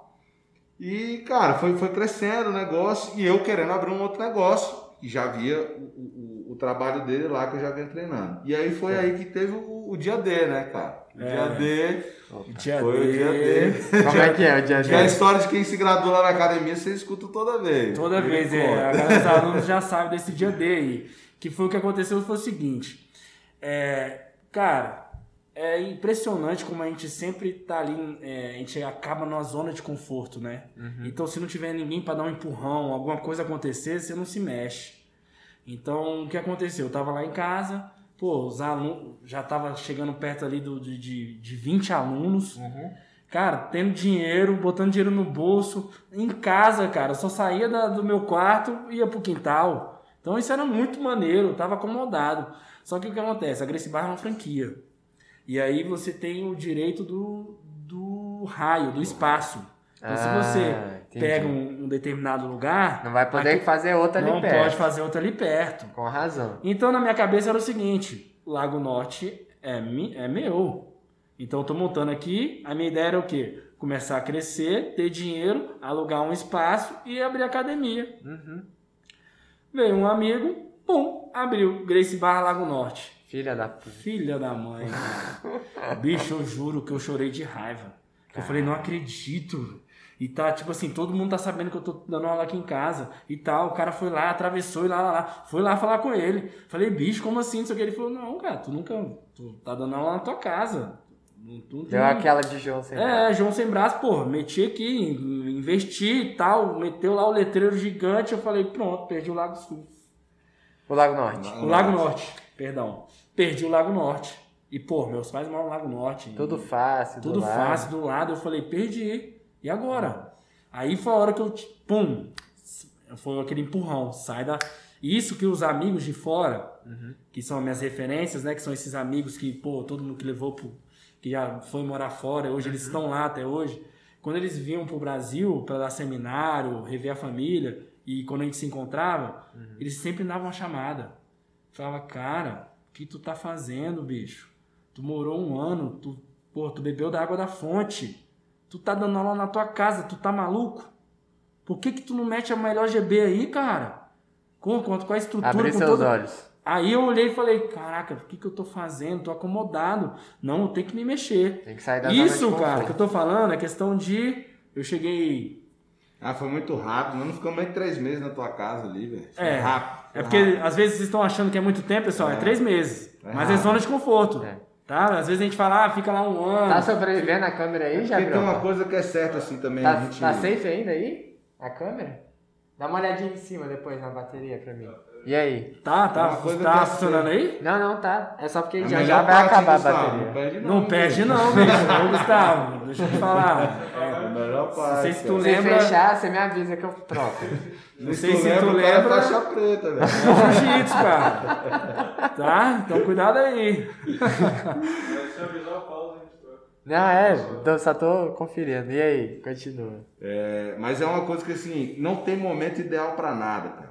Né? Às, vezes, às vezes a gente tem um projeto pra fazer na vida, Isso é quer ter um filho, quer ter qualquer coisa, a gente fala assim, não, o momento ideal não é esse. Nunca vai chegar o momento ideal. O Isso é momento verdade. ideal é o dia que você tem vontade de fazer, cara. Você vai lá e faz acontecer, né? Então assim, foram três meses, que foi, foi o tempo da gente se conhecer. As pessoas também assim, ah, eu tenho que fazer um negócio com o meu melhor amigo. Aí na minha, vou falar da minha advocacia. Meu amigo, você quer acabar com a amizade, tem uma sociedade, velho. Porque não tem nada a ver uma coisa com a outra. É. Tem. Casar, sociedade é um casamento sem foda. A melhor parte do casamento tu exclui ela. É isso. Entendeu? E aí o cara fala, não, Casamento pô, sem meu, sexo, cara. é, meu amigo é o Souza, eu vou abrir um negócio com ele, pô, legal, não é assim que funciona, cara. Vocês têm que ter coisas que, que. valores, que foi o que eu comecei a falar lá, que coincidem. Se os valores coincidem, você consegue abrir um negócio. E aí, cara, lógico, hoje a gente é muito amigo, né? É outra relação, mas no começo a gente era sócio, cara. A gente tinha um ideal de fazer um negócio acontecer, ponto, acabou. Se respeitando demais, isso foi uma coisa que também sempre aconteceu, a gente sempre se respeitou muito. E era isso que a gente queria fazer, um negócio tá certo. Pronto. Bom, Já tive aí- muita raiva. guardava. Já me descontou muito no Não, não, e a verdade era isso. Eu tinha que. Às vezes eu ficava com tanta raiva que eu queria descontar, mas eu falava, não, não tem nada a ver. Eu não posso, não, velho. Não tem. Não eu posso, E não assim posso. era uma coisa que sempre trabalhei, professor e sociedade. Então isso É. aí. E, e, a- e Eu acho que o dia que ele nunca- ficou mais puto foi o dia que ele foi falar uma parada comigo. Eu falei assim: você é faixa preta dentro do tatame, aqui pra fora sou eu. Souzão, que, que, fala aí, Souzão. Pra quê? Pra que porra, bicho? Aí eu olhar pra cara dele e falava, filha da puta. Faixinha branca, 4 graus na cintura, tirando hora. O cara faixa branca chega pra mim e fala, não, peraí, velho. Mas assim, Entendi agora aqueles treinos extras que É, tinha que fazer, é, né, pra é, galera lá, que eu tinha tudo que... por causa do Brunão. É por conta do Brunão. É. Porra, valeu, hein? E assim, cara, era batata, porque o Bruno falava as coisas mesmo e acontecia. E eu falava, não, velho, peraí. Visionário. Não, se o cara tá falando e tá dando certo, não tem por que eu bater de frente com ele. Pô, que, que loucura é essa? O cara tá, tá falando e, e quando eu vi os outros colegas, companheiros de, de, de, de escola, donos Aham. de, de academia, cara, era briga de sócio, guerra, e Pau sentava quebrando. pau quebrando e, ami, e o que ele falou, amigos, cara, que treinou a vida inteira, 20 anos de treino e não se fala mais. Porra, Não pode sentar na mesma mesa. dá confusão. Natural. É a natural, porque o quê? Acabou a sociedade. Porque, é, entendeu? Então sempre foi muito, teve muito respeito. E isso Que ótimo. e é e o que aconteceu, eu também nunca tive uma empresa, então eu não sabia. Então como é que eu vou chegar a adaptar com uma parada que eu nunca tive? Tem hora que você tinha que abaixar a cabeça Baixar porque... ca- Faixa branca. É, faixa Realmente, faixa branca, velho. Fala aí. Agora você é meu professor. Fala Vai aí que eu vou te escutar. Então, você- é isso que Foi ele tá falando. base nisso que a gente, que a gente formou uma academia. Foi. Bom, e aí vamos procurar espaço, vamos procurar espaço e tal, pá, pá, pá, e achamos- Não, dia D. Ah, o dia D. o Dia D, foi Ah, mal. é tô verdade, falando tô aqui. pulando. Vamos, dia D. Dia É. D. O que aconteceu, bicho? Desembarque na Normandia. É. Quando chegou lá, que eu, eu tomei esse empurrão, que eu acordei e falei, caraca, eu tenho que me mexer. Pronto, vamos lá. Deixa eu ver onde os lugares que não tem academia. E aí eu comecei a olhar, Olhou. cara, Brasília já tava tomada. Porra, já tinha Asa Norte, Asa Sul, Lago Norte, Não é aquele filho da mãe? Sudoeste. Do Oeste. Aí eu olhei aquilo assim e falei, caralho, bicho, eu vou pra onde? Ou eu vou mais pro entorno Uhum. e não tem nenhum lugar pra ir. Aí eu fui olhar, não tem no Lago Sul. Não é possível. Pera aí. Cheguei pros colegas e falei, por que, que não tem Lago Sul?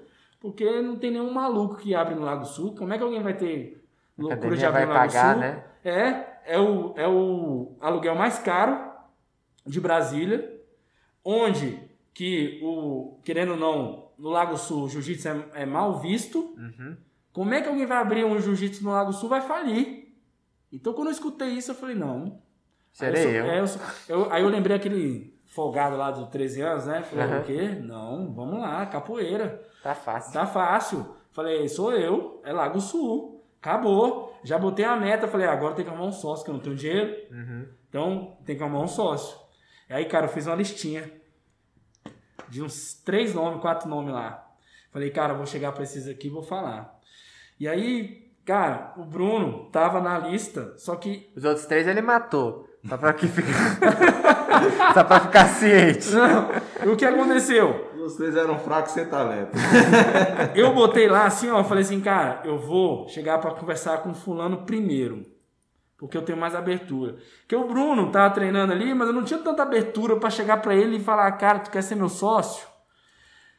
Mas acabou que o Bruno chegou um dia mais cedo lá e eu falei, não, eu vou pular, vai ser esse aqui primeiro. Já vou testar aqui que eu vou queimar logo o cartucho, que aí eu já vou ver o que, que ele vai falar, os argumentos, se ele quer ou se ele não quer, e já na minha cabeça ele falou, velho, ele vai falar assim, assim, assado. Só pra cortar um pouquinho assim, voltando atrás, meu primeiro emprego com 18 anos, eu fui vendedor de shopping. E eu entrei numa loja, eu tive, cara, uma gerente muito top nas vendas. E ela Ah, me ensinou a vender, cara. E assim, voltando àquele papo que o Bruno falou, Hum. né, da questão de quando o aluno chega, qual a ideia da encher venda, né? grande. Por favor. Qual a ideia da venda, né? Se a pessoa entrou no seu lugar ali, no- no- na sua loja, ela já quer comprar alguma coisa. Se ela chegou lá e falou, dá, um exemplo desse aqui, tá? Ela chegou lá e falou assim, chegou na sua loja, quero comprar uma camiseta. Ela saiu com a camiseta, não teve venda. Ah, Não, entendi. É, você não entendi. vendeu. Você entregou. Você não vendeu, não precisava nem de você. Você Uhum. só te pegou do cabide e entregou pra ela. Que é o tipo de coisa. Eu sou essa pessoa. Eu vou lá, a pessoa não fala nada. Eu vou pegar e vou pagar, paguei e sair. É difícil alguém me convencer, né? Tem que ter o dom. Então, então tem que ter. Cara, aí é o que acontece. Não é só o dom, não. Ah lá, tem uma né? técnica. Não, Uma tem uma técnica. técnica, É. Tem uma técnica. Que aí pode ser outro dia aqui pra gente sentar e eu vou explicar essa técnica. E realmente. Em off, você me Em conta. off, eu vou te contar essa técnica. E aí realmente existe essa técnica. E eu falei, cara, vou vender a sociedade pro Bruno, então tem que fazer aquela técnica. Então, cara, preparei toda a técnica, sabendo tudo que ele podia fazer, o contra-argumento, tudo. Cheguei e falei, Bruno. Lido como um livro. Pronto. Cheguei e falei, Bruno, chega aí, velho. Deixa eu te falar uma parada. Então, velho, meu sonho sempre foi, velho, abrir uma escola, ter os meus alunos e tal. Ele, tô dentro. Caraca, eu olhei Não pra cara vendeu. dele. Não, bicho, eu não te vendi nada. Ele, tô dentro. É, Então Vamos preciso do nessa. seu carro também, porque eu tô sem e tal. É, Tinha que ter metido essa. Leva Aí, a mulher, pronto. leva tudo. A sua moto. É. E aí, cara, foi muito rápido, muito fácil. Eu não acreditei. Na hora eu fiquei olhando assim. Falei, não, velho, mas eu não tinha combinado assim na minha cabeça. Eu não era Eu tão- cheguei nessa parte. Não cheguei nessa parte que era tão Agora eu rápido faço e o quê? fácil. Eu faço o que agora? Aí ele falou, não, beleza. Mas, ó, o negócio é o seguinte, eu tenho um X Uhum. na época. Não, tranquilo. E esse X, cara, na minha cabeça, era muita grana. Ô, rapaz, era muita grana. E eu falando pra ele, não é grana. não é muito Não dinheiro. é dinheiro. Eu falei, não, é dinheiro, rapaz, é dinheiro. Vamos abrir a academia, tá, tá, tá. Daqui a pouco começamos a olhar os lugares. Aí beleza. lá. Aí nós vamos fazer o Que é a minha dúvida. business Pronto, plan do negócio. vamos lá, vamos né? lá. Vamos fazer. Então, Oi? Acabou? Não, né? Mano, vamos fazer o business plan do negócio. Tem gente então. ainda assistindo aí? tem. tem Então tá demais. maneiro, então. O Rafael tá assistindo aqui também. Boa. Marcaram a gente aqui, inclusive, ó. Que legal. Sabrina Tirelli, muito obrigado. Sassá. Então o papo tá bom, velho. O papo tá bom, Vamos tá, um tá, negócio tá legal. bom. Bom, aí aí, cara, fomos fazer o business plan do negócio e tal, fomos lá pra minha casa, 416. Primeira coisa que ele tomou impacto, na hora que eu falei assim, a gente tem que cobrar X. Não, ninguém cobra isso. Se não cobrar isso, não vira academia. É. Não, mas nós vamos quebrar, nós vamos quebrar. Eu falei, mano, nós vamos quebrar cobrando metade também. A gente quebra dos nenhuma- dois jeitos. Nenhuma academia. Não, vamos botar, vamos botar aqui só em dinheiro hipotético, a gente cobrava 200 reais, o Brasil inteiro cobrava 100. Uhum. Entendeu? Era o dobro do que todo mundo cobrava. O dobro. Mas aqui também a renda, né? Sim, e tudo Sim, isso avaliado. Eu, eu falei assim, pô, eu, eu fui de uma geração, pô, eu tenho 20 anos de jiu-jitsu, tô completando agora. Uhum. Pô, hoje, se você. ah, Tem lugar que você, no plano piloto, você treina de graça. De graça. Ou 50 reais.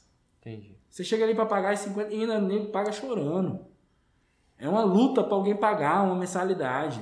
Então eu vim dessa época que eu olhei, quando ele falou o valor, eu. "Ah!" Não. Vamos É quebrar. Eu Vamos quebrar. não, eu lembro que eu falei bem pra ele, falei, não, mas nós vamos cobrar cobrando isso que você tá querendo, 100 reais, Uhum. ou os 200, mano.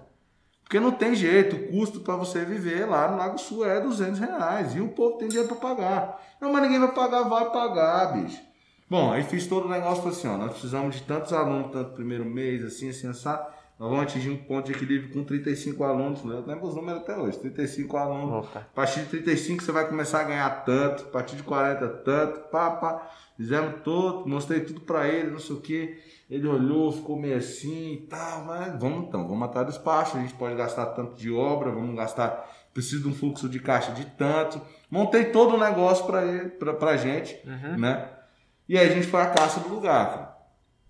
E estamos rodando para achar um lugar, e o Lago Sul não tem lugar. E quando tem é muito caro, quando tem é muito grande, quando tem é muito pequeno, e vai. e Desse vem, jeito vai. mesmo. Cara, horrível. Chegamos lá, achamos aquele lugar, eram três salas. Era um tatuador e um dentista que alugava ali. É. Né? E aí os caras. Onde é que "Aí, fica, pro vamos pessoal negociar", conhecer? fica- Pra ficar marcado. QI 9 barra 11, em cima da torteria de Lourenço. O primeiro comércio saindo da, do pontão ali, virando à direita no Lago Sul. Pronto. Não tem como errar, né? Lá em cima tá bem grande lá. Nossa, nossa, nosso outdoor lá. Bom, aí aí, cara, chegamos lá, olhamos. É, aqui dá pra fazer. A gente derruba essa, essa parede, faz isso, faz aquilo, papapá. A gente já aproveita isso aqui que tinha já. né? Fizemos todo o negócio. Foi um amigo do, do Renato lá que era, que era arquiteto, trocamos todas as ideias, papapá, vamos fechar, vamos fechar. O cara, não, beleza, vamos alugar pra você. Dois dias depois, não vamos alugar pra você. Pô, por que, que não vai alugar pra gente, velho? Ah, não vamos alugar pra vocês, porque o Kumon tá lá embaixo, eles vão fazer barulho, vão atrapalhar. Que era a minha pergunta, assim. É. Na hora de fazer, né? Você vai bater lá um barulhão. Então Caramba. a gente não vai alugar. E aí? E agora? mano? Não, vamos lá. Vamos lá conversar. Vamos, não, vamos conversar, vamos conversar. Falaram com a Márcia lá. Pra perder, vamos lá conversar com a mulher. Marcamos horário com a mulher. Não, liguei primeiro para pro corretor e falei, tá, mas e se ela mudar de ideia, vocês alugam? Não, a gente aluga. O problema é ela. Um abraço pra tia Márcia, É. Adoro a massa. Me deu um presentinho pro Henrique. Ah, Até é? gravei um videozinho. Ela, ela é um doce de pessoa, um Ela abraço é mesmo. E aí fomos lá conversar, cara. Qual foi a surpresa exatamente? É um doce de pessoa. A gente chegou lá pra ela e falou assim, olha, a gente não faz barulho, não é assim. Jiu-jitsu muda a vida das pessoas, não sei o que, papapá, papapá, papapá, papapá. Ela falou, não, meninos, vocês são jovens, vocês têm energia. Desse jeito. Vocês querem, não sou eu que vou acabar com o sonho de vocês, vamos, tá autorizado. E aí a gente começou a obra. No primeiro dia de obra, o peão foi derrubar uma, um- uma parede, caiu Caiu parede, a parede no inteira no pé dele, mano. No pé. Abriu um corte assim, ó. Caralho. Sangue, sangue, sangue. Eu falei. E o cara fez o quê? Ah, meteu um torniquete com a camiseta e É, falou, bora continuar. Aí eu falei, É não, não, bicho, tu é doido, velho. Não pode não, cara. Não, não. Opa, tranquilo. Não pode não. E eu assustei, cara. Primeiro dia. Será que a gente tá no caminho certo É. ou não? Cara, mas aí foi, foi uma. Foi A uma outra parte engraçada também, que embaixo, na época, tem um, é, tem um térreo, primeiro andar o Kumon e a gente. Mas só que no térreo tinha a, A Modena. A Modena. Ah, o quê? Modena. A Modena. Modena é Ah, um- que era de uma carro. concessionária de carro Foi até roubado, né? Teve um tempo aí que ela foi roubada. Vocês Não que estouraram o vidro lá. Ah, é? Foi? Foi. Mas tem uns tá carros fodas né? lá no, Não, na não, né? é só carrão mesmo. Na DJ tinha uma Aceita um Ferrari também. gigante lá. Cara, né? aí o que aconteceu? Hoje, hoje, Lamborghini. hoje a Modena, a Modena ela só passou pra trás. Ela Uhum. não tá mais embaixo da gente, não. Mas na época era embaixo. Certo. E, cara, tinha uma Ferrari, assim, cara, embaixo da janela. E aí o que aconteceu? A, era, pô, dois lances de escada, descer com os entulhos, não tinha como. A gente fez uma tirolesa pra descer com, com os entulhos pela janela. Certo. Pra facilitar. E aí, cara, cheguei lá na boa. Já tô imaginando. O cara- O cara pedi pra ele tirar a Ferrari. Aí ele falou, não, vou tirar não. Ele voltou pra mim e falou, não, cara, isso não vai tirar a Ferrari não, velho. Vou avisa pra ele o seguinte, velho. Que eu não não vou temos pagar. dinheiro pra pagar a Ferrari, nós vamos tirar a pedra. Só quem tá perdendo é ele, macho. Você não acha que eu tenho dinheiro pra pagar uma Ferrari? Aí quando ele Não. viu a cena, assim, o primeiro balde saindo lá de cima, assim, que a gente tava meio. E a gente fazendo a parada. Sim, é. Chamei meus amigos da quadra. Fazer acontecer. Fazer, não, meus amigos da quadra, cara, porra, agradeço demais. Meus amigos da quadra, um salve pra todos aí, que eu botei todo mundo. Falei, galera, paga a cerveja. Vamos lá, velho, fazer força, dar uma malhada pra tirar os entulhos lá de cima. E aí todo mundo foi, cara, todo mundo assim pra tirar o entulho. Aí o cara olhou e falou: Não, não, não, não, peraí, peraí que eu tiro a Ferrari. cara, Suzão, tu acredita que quando ele tirou a Ferrari, Cai um balde, mano. o balde, a gente não amarrou certa corda, cara, caiu assim. Você tá doido. Não, em cima do lugar onde estava a Ferrari. Cinco minutos vocês não tinha. Não abria. Não abria a Grace Bar. Ah, nem ter a abrir grana. igual. E abri igual. Vai. vai cobrar o quê de Vai cobrar o quê? É como pagar uma Ferrari, se eu tá doido? Você é doido, vai pagar a Ferrari? Ah, ia deixar quebrada também? Ia fazer como? Ué, ele vai cobrar o quê de mim? Eu sou pobre, rapaz. Ele que é rico, ele que se lasca pra lá. Hum. Não, tem um advogado, né, meu amigo? Então, aí, resumindo, fizemos essa, essa, essa, essa parte toda de, de, de tirar e tal. E, cara, depois a gente fez amizade, não tem como. E aí, quase ma- quase quebraram a parede, ma- quase mataram o pedreiro, quase quebraram a Ferrari, agora é o quê? Cara, Aí vem a NASA. Não, e o, cara, eu vou te falar, eu, eu aprendi muita coisa com o Brunão. Muita coisa. E uma coisa que eu aprendi com ele é prazo. Prazo. Prazo. Hum. Souzão, é o seguinte, obra. Botou ele na linha, hein, Brunão? Não, tudo! E sabe o que, sabe o que ele fazia com tudo que ele contratava? Tudo que ele contratava. Tipo assim, vamos supor, vou dar, já vou dar uns exemplos assim. Pô, o cara, o. o Vidraceiro. o vidraceiro. O pintor. Amigão, o negócio é o seguinte: a gente tem que estar isso aqui pronto em 30 dias. Você consegue fazer o trabalho? Ah, te entrega em 15. Aí vem um Brunão. E se tu não me entregar? Não vou pagar, não. Não, não, não. O cara mesmo falava. Ah. Não. O cara já bateu no peito e falava, não. Se tu se eu não te entregar isso aí em 30 dias, não precisa nem pagar. Aí o Brunão, é mesmo? Então tá bom. Fechou. A gente quase não pagou nada. empenhada já era. Quase não pagou nada. Nossa, quem me dera. Tem Não, uma obra enrolada aí deixa eu que te que falar. tivesse assim. Os caras chegaram lá, assim. ó, um foi o vidraceiro e outro foi o pintor mesmo. Foi os dois mesmo. Cara, não pagamos. E aí eles começaram, eu falei, bicho, tu não entregou, cara. Tu prometeu. Tu prometeu e não entregou. E você falou, gritou aí um, um, pro mundo ouvir Uhum. aí que tu ia fazer em 15 dias. Aí, Brunão, quer ouvir que eu gravei aqui, ó. Mais ou menos isso. Aí ele não. Quer que eu refresque a memória? É, mas deu certo no final. Graças aí, a cara, Deus. deu certo. montada, academia vamos inaugurar. montada, vamos abrir e inaugurar. Pronto. Qual foi a primeira turma, assim? Aí que Os eu te falar, pioneiros. cara, daquela galera toda lá do Lago Norte, Top 10. sete vieram. Uh, facada na hora, né? Porra, facada. Eu falei. Mas também a "Caralho, distância, né? Distância, é compreensível, tal. mas dá uma. É, e assim, a gente não tinha um, um- um fluxo de caixa também bom. E aí. Tinha na conta, né, mano? Nosso fluxo de caixa era três meses. Uhum. Em três meses a gente tinha que ter no mínimo 22 alunos que era que pagava o curso de lá. Isso. Começava a girar lá. Entendi. Entendeu? E aí a gente tinha uma expectativa de que a gente ia conseguir pelo menos 10% dos alunos do Kumon, que a gente não conseguiu. Não consegui. Não. E É, tinha a não nada a ver. expectativa de Nada. que Eu os Eu estudava alunos- lá, sabia quando a que gente não a não, ver. e quando a gente sentou com a Márcia, ela chegou e falou: "Pô, a gente tem 200 alunos aqui". Ah. Eu falei: "Tem Vai dar 200 certo. crianças que sobem essa escada aqui? 10% a gente 10% a gente pega no primeiro mês". E não foi o que aconteceu. Não foi o que aconteceu. Nem a gente tinha esperança também que pelo menos 50% migrasse, também não aconteceu. E a vida é assim, meu amigo. Fazia nada uma- acontece do jeito que a gente planeja. Fazia um desvio assim na escada, que aí a criança tinha que subir pra descer pro segundo andar, entendeu? Que aí ela passava Só lá na academia e aí Se descia no só se fosse assim. lá, fez propaganda. Ixi, fez Ah, vocês foram não, lá? Não, ajudou, não, a massa ajudou. Caraca. Ela foi gente boa. Mas aí onde que entra aquele, voltando lá, preconceito. É. É verdade. Cara, já, já que eu também tava comentando, vários paradigmas foram quebrados ao longo disso tudo, na Não, história do jiu-jitsu. tem né? uma história assim que é bem chocante, assim, que eu lembro bem claro. Uma criança, ela chegava, ela saía do Kumon e a mãe às vezes demorava pra pegar ela. Então ela ficava meio solta ali no Kumon. Então ela subia No escada prédio, no né? prédio, ela ficava solta no prédio. Dava passeada. Então ela ficava passeando. Então ela hum, sempre ia lá na sala, bater papo, conversar. Pô, tio, posso brincar aqui no tatame e tal? E eu deixava. Pô, que massa. Deixava, ficava correndo lá, não tava tendo aula. Uhum. E aí eu falei, pô, quando sua mãe chegar, traz ela aqui pra você fazer uma aula, você vai gostar. E ele, tá, eu vou pedir pra minha mãe, não sei o quê.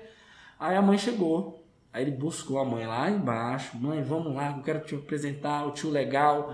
Fui lá e falou, ó, tio, aqui minha mãe. Aí ela falou, olha, ele tá aqui, cara. Já tem uma semana que ele tá falando pra mim que quer fazer uma aula, uma aula, uma aula. Que aula é essa aqui, por favor? Eu falei, então, quem te ensina jiu-jitsu? Ela, quê? Não, meu filho vai ser marginal, não. Pegou. Desse jeito? Desse jeito, na minha cara. Meu filho não vai ser marginal. Pegou na mão e desceu. Caramba. Cara, eu não tive nem resposta. E eu sou Ficou bom sem- nisso. E ficou, né? Cara, do jeito que ela falou, eu parei. Foi preconceito de verdade. Foi, cara, eu me senti assim. Vou fazer, falar o quê? Pronto, ela desceu. Caramba. Então, assim, tem essas barreiras que eu falei, não, cara, e foi só me dando força, né? Eu falei, não, cara, tem que mostrar pra todo mundo que, eu, Mostrar que ela tá errada. que ela tá errada. Então, vou mostrar isso pra ela. E pra todo mundo que tinha, ainda tivesse preconceito.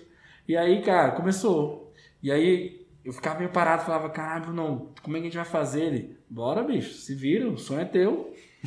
Desse jeito, filho Mais da um filho da puta. Mais né? um filho da puta.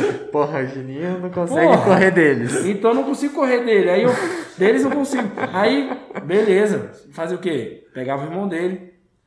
porra, Giovanni. Giovanni, caraca, salve pro Giovanni. Gijo.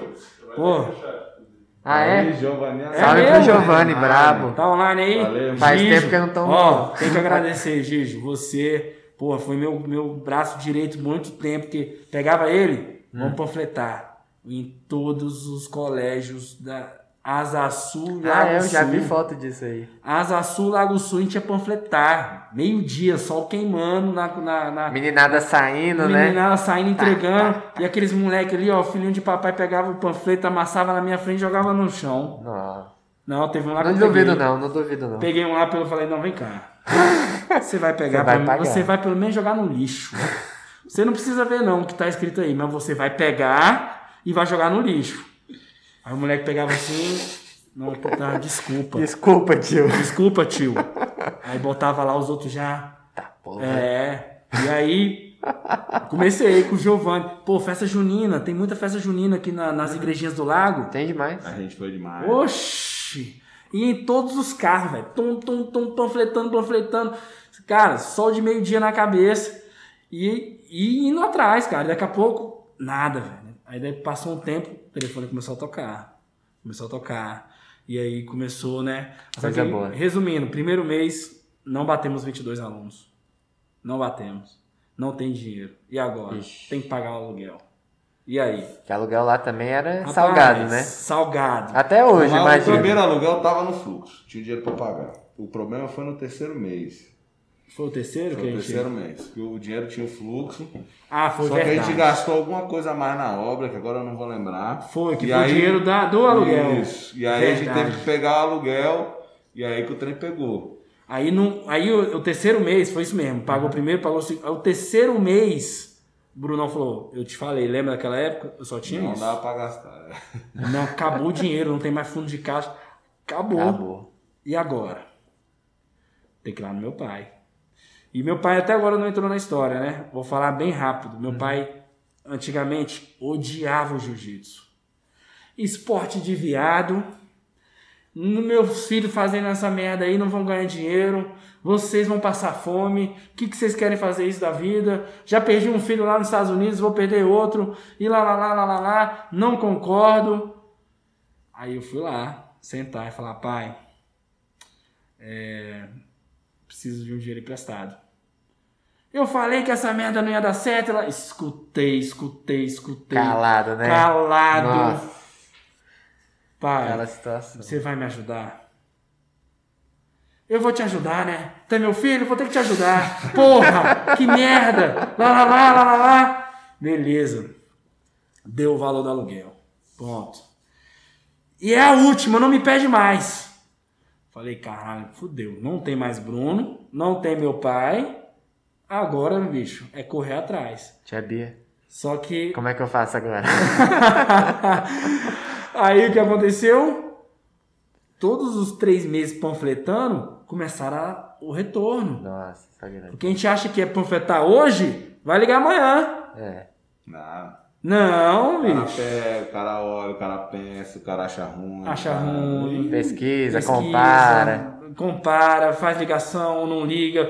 É, tipo assim, olha e fala, não, deixa aí. Aí espera o filho encher um pouco mais o saco. Ou aquele cara fala, ah, velho, eu vou esperar mais pro final do ano.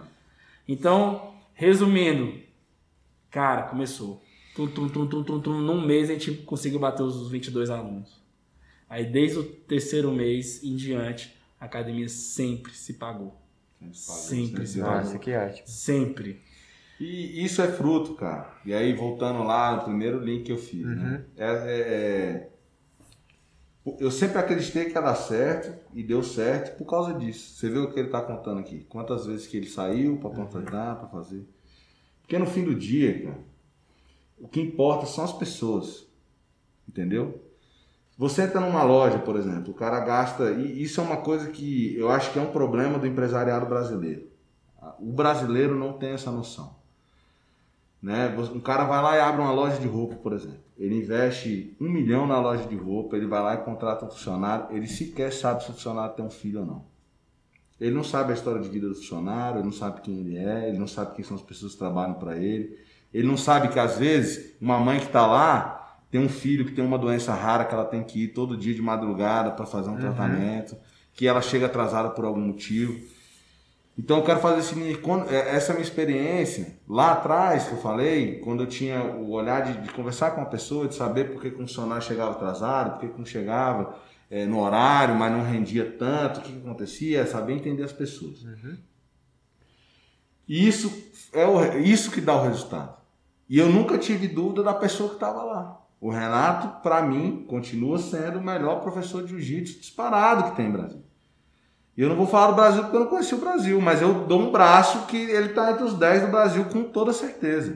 Porque ele é uma pessoa que lutou pelo sonho dele, ele é uma pessoa que se preparou para isso. Tudo que ele ficou contando aqui, nós já estamos quase duas horas falando. Olha as vivências que ele teve, que foram colocadas para ele, os filhos da puta que passaram na vida dele.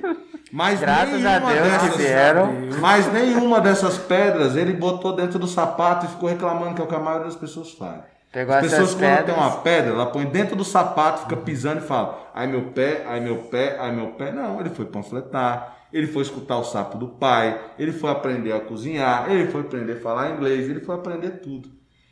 Então, hoje, cara, eu, eu, eu já falei isso várias vezes pra ele. A academia hoje, se ele quiser, eu posso ir embora porque ela anda sozinha. O Renato, além de tudo, ele aprendeu a administrar uma empresa. Então hoje ele consegue administrar 100%. Já quis me largar. quis, quis acabar o casamento. Eu falei, não, não vai não, não vamos Vai separar. ficar aí. Não, tipo, mulher traída, eu falei, não, não vou, não, não vou. Não vai sair. Time que tá ganhando não se mexe, não se porra. mexe. Eu falei, Bruno, é, teve uma época que ele teve proposta de, de morar fora da, de Brasília, né? No Brasil mesmo. É, porque você tá trabalhando nessa parte de agronegócio, então Uhum. tinha que estar mais perto da, Das plantações. das plantações. Advogado, novamente. É, advogado. e ele falou assim, pô, cara, eu vou estar viajando muito, eu vou estar muito nas plantações, eu não vou estar aqui em Brasília mais. Eu falei, e o que que tem? O que, que eu tenho a ver com É, o isso? que eu tenho a ver com isso, velho? O que, que vai mudar na academia? Ele falou, não, tipo assim, só tô te dizendo que, pô, tu já sabe, tu não precisa mais de mim. Eu falei, não, claro que sim, velho. A gente começou lá atrás e agora por que que tu vai... Uhum. Se tiver que tu mudar pra lá mesmo, tu vai administrar de longe. E é engraçado que, cara, quando toda vez que eu converso com alguém, todo mundo vira pra mim e fala: Pô, como é que é a tua academia lá? Tem sócio? Eu falo: Tenho. Pô, é 50. Já pergunta: é 50 50? É. Pô, tu não tem vontade de comprar parte dele, não? Não. Aí todo mundo me olha, velho, tipo assim, um ET. Tu não tem. Pô, sair uma grana assim pra você, tu não compra parte dele, não? Não. Interessante. Claro que não. O que, que vai mudar na minha vida? Quer dizer, vai mudar minha vida que eu. Por que, que eu vou perder um Mas o que, sócio? que vai acrescentar? Por que, que vai acrescentar? Cara, eu acredito muito nisso. É que eu falo isso pra todo mundo. Uhum. Por que que... Cara, tem um bolo. Por que, que todo mundo come a- uma fatia do bolo? Por que você quer comer o bolo sozinho, cara? Tu vai comer o bolo sozinho vai dar diarreia. Vai vomitar? Vai passar mal. Não precisa do bolo inteiro. né? Não precisa do bolo inteiro, cara. Não precisa. E duas cabeças, pô, eu, eu volto a falar, se não fosse ele, eu já tinha falido, ó, há muito tempo. Pra que comprar Ferrari se tu pode quebrar e zoar o cara ainda? pô? É! é isso! Mas a verdade é essa, que tipo assim, foi muita coisa que ele me ensinou, que, cara, outra coisa que a. Tava conversando isso até final de semana, cara. A gente completou seis anos, a gente fez esse, esse evento que eu tava conversando com os pais. E os pais, assim, a maioria é, são empreendedores e falando assim, cara, a pandemia, ela chegou e ela quebrou para quem já ia ser quebrado. Quem já estava quebrado, quem já ia quebrar futuramente. Quem não estava preparado, que nunca se preparou. Pegava o dinheirinho, pagava as continhas, pegava o dinheiro e viajava. Nunca teve um fundo de caixa, nunca teve uma gestão. Então, essas pessoas que já iam quebrar futuramente, a pandemia só acelerou o processo. E rachou no meio. Ou aquelas pessoas também que, não posso também é, generalizar, mas aquelas pessoas que começaram o sonho perto da pandemia, né? Porque igual lá, se tivesse É, aberta a academia foda. naquele começo onde só tinha, aí não tem como. Realmente não Mas tem como. a, a pandemia foi bem isso. Desde o começo da, da, da- Que é o que ele fala, né? Do- Uhum. Cara, você tem uma academia, você vai lá e põe 22 alunos. Você faz o ticket médio de, de 200 reais, você faz as contas rápidas, você, fica- você olha um monte de dinheiro e fala, pô, eu posso trocar de carro. Por que, que eu não posso trocar de carro? Por que, que eu não posso ir pro Carnaval de Salvador? Por que, que eu não posso fazer uma viagem? Porque não é assim que as coisas funcionam, tem um fluxo. O cara vai lá, faz um plano anual, você tem que dividir aquele dinheiro por um ano, senão você não paga suas contas por um ano. Entendeu? E o problema é que você recebe essa grana, ele faz um anual, você recebe o anual todo na sua mão. Só que você esquece, que é o que o Bruno tá falando, que você só vai ver dinheiro dele de novo ano que vem. E você não É, sabe se vai e- ter. E a academia, para quem estiver eh, assistindo aí, tiver vontade de abrir, gente, é, é um balde furado. Do mesmo jeito que você põe gente, sai gente o tempo inteiro. É um você põe dois, sai três. Às vezes você põe quatro, aí só sai dois. Tu fala, puta, agora eu botei dois a mais. Mas já tinha pedido três, então é só um a mais. Então é um trabalho de enxugar gelo o tempo inteiro. Entendi. Então, se você não tiver um fluxo de caixa bem estabelecido, você não consegue passar pela crise. Nós- por que, que nós vencemos a pandemia? As academias, todas as grandes barras de Brasília, não vou nem entrar no mérito das, das demais, ou diminuíram de tamanho ou fecharam. E a gente continuou com o mesmo tamanho, com perspectiva de crescer. Quando a pandemia começou, nós tínhamos caixa para pagar quase quatro meses de custo da academia. Sem precisar trabalhar aluguel. Sem precisar trabalhar aluguel. Cara, é, começou a pandemia, o que, que a gente faz? Não paga nada. Aí não lá do advogado. não paga nada. Brunão, os caras vão tirar a gente, não tira a gente, pô, não. Deixa esse negócio aí, não pagar. Não paga um Esquece mês, não aí. paga dois, não paga três. Chega um dia que os caras têm que sentar para negociar, cara. Eu- na minha área do direito, que eu trabalho hoje, é isso. Eu trabalho para produtores rurais com dificuldade financeira. Não adianta você botar o estômago em cima da mesa. Cara. Isso, isso é uma coisa que as pessoas erram muito. Você vai negociar, você bate um carro, você tem que negociar com seu sócio, você vai lá e põe o estômago em cima da mesa, você põe a raiva. Puta, o cara acabou com o meu carro. Eu amava o meu carro. Aí você não negocia com ninguém. Porque não tem como eu pagar o seu sentimento. Tem como te pagar uma porra de um carro. Sim. O seu sentimento, meu amigo, é problema teu. Não tem como eu negociar com ele o sonho dele. Eu tenho como negociar uma empresa que vai funcionar nesses moldes. Quer, quer. Não quer, não dá. Pronto, acabou. Então tem que tirar o estômago na mesa. Quando todo mundo tira o estômago na mesa, tá difícil para todo mundo. É uma pandemia, a gente negociou, começou a se estruturar e conseguiu passar da pandemia graças a isso. Foi difícil, a gente contou muito com a ajuda dos nossos alunos, tem que agradecer a todos que estiverem aí, né? Renato? É, também, assim, E- e além disso, a gente, entrou, a gente entrou também, cara, a Grice Barra também, pra, pra falar também, cara, pô, tem um porquê que ela é a maior escola de jiu-jitsu, não é à toa. Cara, chegou a pandemia, começou a falar a pandemia lá no estado, lá, no- lá- começou assim, é, vindo de longe, né, até chegar no Brasil, cara, a, a Grace Barra já estava preparada, ela já estava com o modelo pronto de, de aula online. Jiu-jitsu Ah, é? online. É. A faca e o queijo na mão. Ela já mandou pra todo mundo. E mesmo assim, igual ele falou, tem, a receita tá pronta, mas tem gente que bota sal. E não tem sal lá. Então a, a Grace Barra veio e botou assim, ó. Pessoal, a pandemia tá aí, é verdade. Pô, começou a pandemia em março de 2020. Em final de março já estava pronto. As, todas as aulas. E isso, eu só fui só pra você ver, eu tenho a cabeça aberta, eu só fui acreditar final de abril. Quando eu acordei, falei assim: não, eu tenho que me mexer. Não, não tem como eu ficar esperando os alunos, a boa vontade de todo mundo, ficar pagando um, um mês, estando em casa, porque vai chegar uma hora que volta lá de novo. Esporte é luxo. Então a primeira coisa que aperta, o esporte vai ser cortado. Então eu falei, cara, daqui a pouco vai cortar, o pessoal vai segurar e não vai pagar mais. Tem que me mexer. Galera, vamos lá, vamos abraçar aula online. Uhum. Cara, a estrutura da aula online você não tem noção. Hoje a gente fica pensando, pra pensar. Eu mesmo pensei, falei, pô, jiu-jitsu é contato, eu e uma pessoa. Como é que eu vou fazer o jiu-jitsu sem a- o contato? Cara, se vê uma aula online, você vai ver como que é surreal. De doideira. maneiro. Eu De já não tive essa experiência, né? Eu já É, não tive já- acesso. Sim.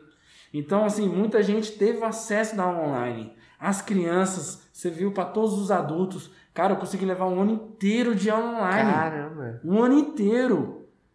E eu te garanto, a única escola de Brasília, não falo nem do, do ele falou, Aham, a única esco- escola de Brasília que levou a aula online um ano inteiro. E até hoje eu dou aula online. Caramba. Revolucionou, né? Re- Cara, até hoje eu dou aula online. Tem criança que não voltou ainda, Tá tendo aula tá online. tendo aula online. Uhum. Caiu, claro, do- já estamos no segundo ano, mas do primeiro ano, cara, teve o dia dos pais. A nossa escola a gente sempre faz, o dia das mães e o dia dos pais. Cara, a gente botou 70 janelas. Sabe que são 70 pessoas em casa fazendo aula de jiu-jitsu? Doideira. É muita gente, cara. 70 pessoas. Então isso assim é muito gratificante assim, de pô, me mexi, fiz, a, pô, fiz acontecer, vamos nessa. E do outro lado, o Brunão batendo cabeça lá também para acertar, fazendo acordo. Calma aí, vamos, tá todo mundo ruim. E os alunos treinando. Então, foi isso que fez a gente superar a pandemia. Entendi. Entendeu? Então tá, tá ainda hoje aí? Tá, tá sim. É real, é real. Mas é. E, e aí, foi uma coisa que aconteceu muito também, que assim, as pessoas acreditavam muito no- nos discursos negacionistas de que alguém ia ajudar a gente, cara. É. No fim do dia, meu amigo, o Estado tá aí para resolver os problemas do Estado. Entendeu? No fim do dia não saiu linha de crédito para MEI, não saiu para nada. Saiu para Volkswagen, que prega não sei quantos. Agora nós, mano, que somos ninguém no jogo do bicho, os caras não estão nem aí pra gente. Então a verdade no cru é que quem, quem, quem, quem apostou que isso era de mentira, quem apostou que nada disso ia acontecer, quem apostou que fulano, e eu não quero nem falar nome de político A ou B aqui para não entrar em discussão à toa, que se lascou, cara. Entendeu? Teve, teve que diminuir de tamanho, teve que se reestruturar ou teve que fechar as portas. Entendeu? E era engraçado que a gente conversava, só cortando ele aqui rapidinho, a gente conversava, dentro da pandemia, a gente conversava e falava, caraca, será que isso vai durar até quando? Pô, tô falando que vai durar só até junho. Aí ele falou, não, e se ficar até final do ano? Eu falava, não, cara. É porque hoje, a gente, hoje a gente às vezes não consegue nem lembrar disso. É, Mas parece no uma- começo era Mas no isso. começo Cada era ano isso. é uma realidade diferente ultimamente. né? É, então assim, mas no começo, eu falava, não, Bruno, não é possível. Não vai ficar esse tanto de tempo, não. Ele se ficar. E, fazer vai, o quê? e vai ficar um ano inteiro, bicho. E eu falava, caralho, um ano inteiro? Então não, então tem que me As pessoas estavam no começo, não, não vai ter festa junina. Aí Isso. depois É. conformaram. Não vai ter carnaval, depois conformaram. Não vai ter Natal. Não vai ter Natal, não vai É. ter. Não vai ter, gente. A verdade é essa, entendeu? Do mesmo jeito que o Drauzio Varela falou que era uma gripezinha, ele fez um vídeo meses depois falando que a gente não ia ter vida normal nos próximos dois anos. Então era isso que a gente tinha que se preparar. A realidade é essa, a medicina tá aí, vocês estão de medicina, vocês sabem, vocês não estudam besteira, entendeu? Né? Tudo tem uma base, tudo tem um, tem um histórico, né? Não é, na- ninguém tira do bolso é, verdades saídas do meu bolso. Tá? Não é assim que a vida funciona. né? E aí, resumindo, cara, a gente conseguiu passar, estamos conseguindo passar. E aí, o, a- além de ter feito a gestão lá atrás, porque assim, a o começo, né? o- hoje, cara, é engraçado, porque hoje todo mundo olha e fala, ah, pô, Gracie Barra, ah, Gracie Barra Lago Sul, né? Pô, tu só mexe com a nata de Brasília. Só a burguesia. Só a burguesia. Mas ninguém Pô, tu tem... Mas ninguém queria. É, ninguém deu Vai, conta. Por que, que tu não abriu lá? Qual vai... é, Pois é. Por que, que tu não foi? Tu não foi Mano, quê? é- ah, agora, de obra agora o, o Juninho é playboy. Pô, Aham. agora eu sou playboy. Bicho, vou começar a contar. É isso. Cadê? Pergunta se alguém ficava lá, panfletando, passando um cara sem dormir. E outra, quando ele fez esse cenário todo assim, e botou num papel, ele falou assim, cara, enquanto a gente não bater os 22 alunos, você não tem salário. Aí eu, caralho, peraí, não tenho salário. E aí depois que mesmo que bateu os 22 alunos, ele falou assim, não, tem que ter mais um fundo de caixa, porque tem férias. E eu tinha esquecido disso. Tem ninguém férias. paga. ninguém paga, ninguém, ninguém Academia treina em janeiro. isso, ninguém. Janeiro, ó, começar. põe meio de dezembro. Meio de dezembro, janeiro, fevereiro, até o carnaval. Esquece. Esquece. São três meses, meu amigo. Morto. Que não entra aluno. Novo não. E, essa- e são aqueles que já estão pagando. Então não está entrando dinheiro. Então, resumindo, Só fiquei- pode manter o dinheiro ou perder, né? É, e eu falo, cara, eu fiquei nove meses. Nove meses. Nossa. Sem salário. Mas assim, caraca, qualquer um que for falar assim, pô, tu quer ter uma empresa e ter nove meses sem salário? E ter uma empresa no futuro? Sólida? Faz uma pergunta pra alguém depois aí. Pessoal, depois responde aí. Quer Fala, ter uma empresa? Quer? Quer? Nove meses? Nove meses, sem um real. Alguém sentar e falar assim, não, eu topo. Eu quero ver na prática. É. Eu chegar em casa e falar, pô, pai, mãe, bota uma gasolina aí, porque senão não tenho nem como ir lá pra academia dar aula. Quero ver na prática. Eu morando na casa dos meus pais ainda, Uhum. pô, comida tava tranquilo. E a baladinha no final de semana? Esquece. Cadê a baladinha? Não tem como. Pô, vai ficar botando a mulher pra pagar tudo? Pô, sentava lá, a Bia falava, pô, vamos jantar fora? Não vou. Ah, isso é machista. Pô, meu amigo, eu não sei o que, que é não, mas ela vai, ela vai pagar todos os finais de semana? Eu não tenho dinheiro. Eu não tenho dinheiro. Como é que eu vou fazer? Eu vou tirar da onde? E outra, sorriso no rosto, porque eu- é o que eu escolhi pra minha vida. Tá dando certo. Tá dando certo, tá entrando aluno, mas eu tenho. Pô, tô fechando o contrato, tá tendo dinheiro, dinheiro tá entrando na academia, mas não. Aí uma coisa também o Bruno me ensinou: dinheiro é da academia, não é nosso. Hoje a, GB, a, a, a Gracie Barra Lago Sul, ela tem, um, ela tem uma saúde financeira e é o dinheiro dela, não é meu. Perfeito. Então, isso, e cara, vou te falar, pro empreendedorismo as pessoas confundem demais. É mais. São coisas básicas, cara. As pessoas erram no básico. No Misturar o CPF com o CNPJ é um erro básico. E se não tivesse Brunão, tinha misturado. Souzão, nove meses sem nada. O dinheiro entrando, entrando, entrando, entrando, e olhando aquele dinheiro entrando na conta, eu falar, ah, pera aí, Não tem velho. dinheiro. Pera aí, eu não Tá, posso. e outra coisa que podia acontecer é um desconfiar e falar assim mesmo, peraí, entrou 30 mil, vamos botar, e eu não tenho dinheiro pra nada? Não, não tenho dinheiro pra nada, porque, né? É isso. Eu podia falar, não, esse cara tá me roubando, entendeu? Era, e não ele foi uma confiança foi muito foi, grande. Foi, Com foi. certeza. E de olhar pra ele e falar assim, caraca, não, várias vezes tentar parar para falar assim, caraca, velho, vou ligar pro Bruno aqui e falar que eu preciso de dinheiro, velho. Aí depois eu parar e falar, não, velho, calma, vou confiar. vou botar na mão de Deus e vai dar tudo certo. E vamos nessa. E vou trabalhar. E pronto. E aí, cara, a gente conversas assim, é, é bem legal assim, tipo assim, teve um dia que tava aquela resenha pós-tatame, né, que é a parte Clássica. clássica, não pode faltar, né? Assim, os alunos falando, pô, eu sempre rezo pro final de semana chegar. Que, pô, final de semana quando chega. É o aí melhor o- dia da É o semana. melhor dia, né? Quando chega. Aí o Bruno cortou todo mundo e falou assim: Pessoal, pergunta pro professor qual é o melhor dia pra ele. Segunda. O bicho adora a segunda, cara.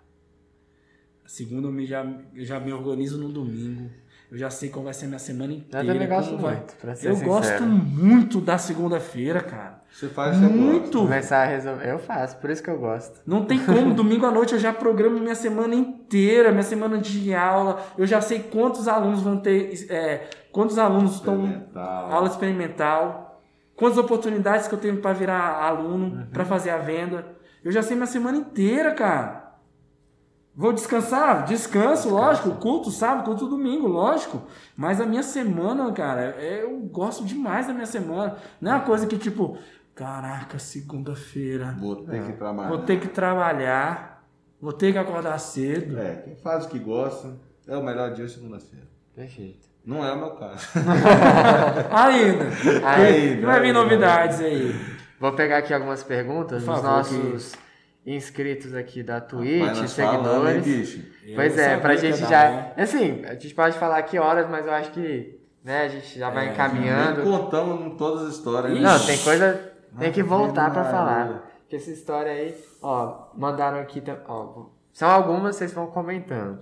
É, esse aqui acho que vocês já responderam, como foi a experiência de recrutar novas pessoas pra academia, né? Mas se tiver mais algum ponto, se vocês quiserem acrescentar. Cara, hoje, hoje, assim, vamos falar assim, ninguém funciona sozinho, né? Não pode dizer, o Bruno pode chegar pra mim e falar assim, cara, Só, só um segundo, que eu esqueci de comentar. Se você ainda quiser mandar a sua pergunta, comentário, propaganda, você vai no nosso Instagram, SouzaCast Underline, vai lá no seu Instagram, digita SouzaCast, tudo junto, Underline. E aí você vai na nossa caixinha de perguntas, lá do Story, faz a sua pergunta, faz o Pix. Ou se você já é seguidor do nosso canal na Twitch, você também tem direito a perguntar. Vai lá, Renato. Desculpa. faz, demora não, porque tá terminando. É, vamos Aí- nessa. então, assim, cara, é, pô, sim, eu estudo bastante, eu gosto do que eu faço, eu tô tent- sempre tentando melhorar, mas eu não funciono sozinho. Preciso de realmente, preciso de uma equipe comigo. E o, o mais legal do jiu-jitsu, cara, é que eu não preciso chegar e falar te vender, pô, Souzão, vem pra cá, o que, que tu acha de começar a me ajudar e tal. O jiu-jitsu me mostra isso. Então, a, a galera que conhece, cara, que é, eu brinco lá, tem um mosquitinho que pica aqui, já era, picou, tu gosta do jiu-jitsu, vai ficar nele. Então, hoje eu tenho as pessoas que fazem a academia e na pandemia mostrou mais ainda quem são essas pessoas. Sim. Tive, claro, tive frustrações, tive, vou ter sempre, né? A gente vai É. ter algumas frustrações. Que uma coisa que eu sempre falei até isso pro Bruno outro dia, quando a gente fica chateado com uma pessoa que a gente gosta muito, a gente na verdade teve uma expectativa frustrada. Porque a gente gosta tanto daquela pessoa que a gente, pô, se eu fosse no lugar dela, eu não teria feito isso. Mas, pô, ela não é você, cara, então ela fez. Então você vai ter que lidar com essa sua frustração.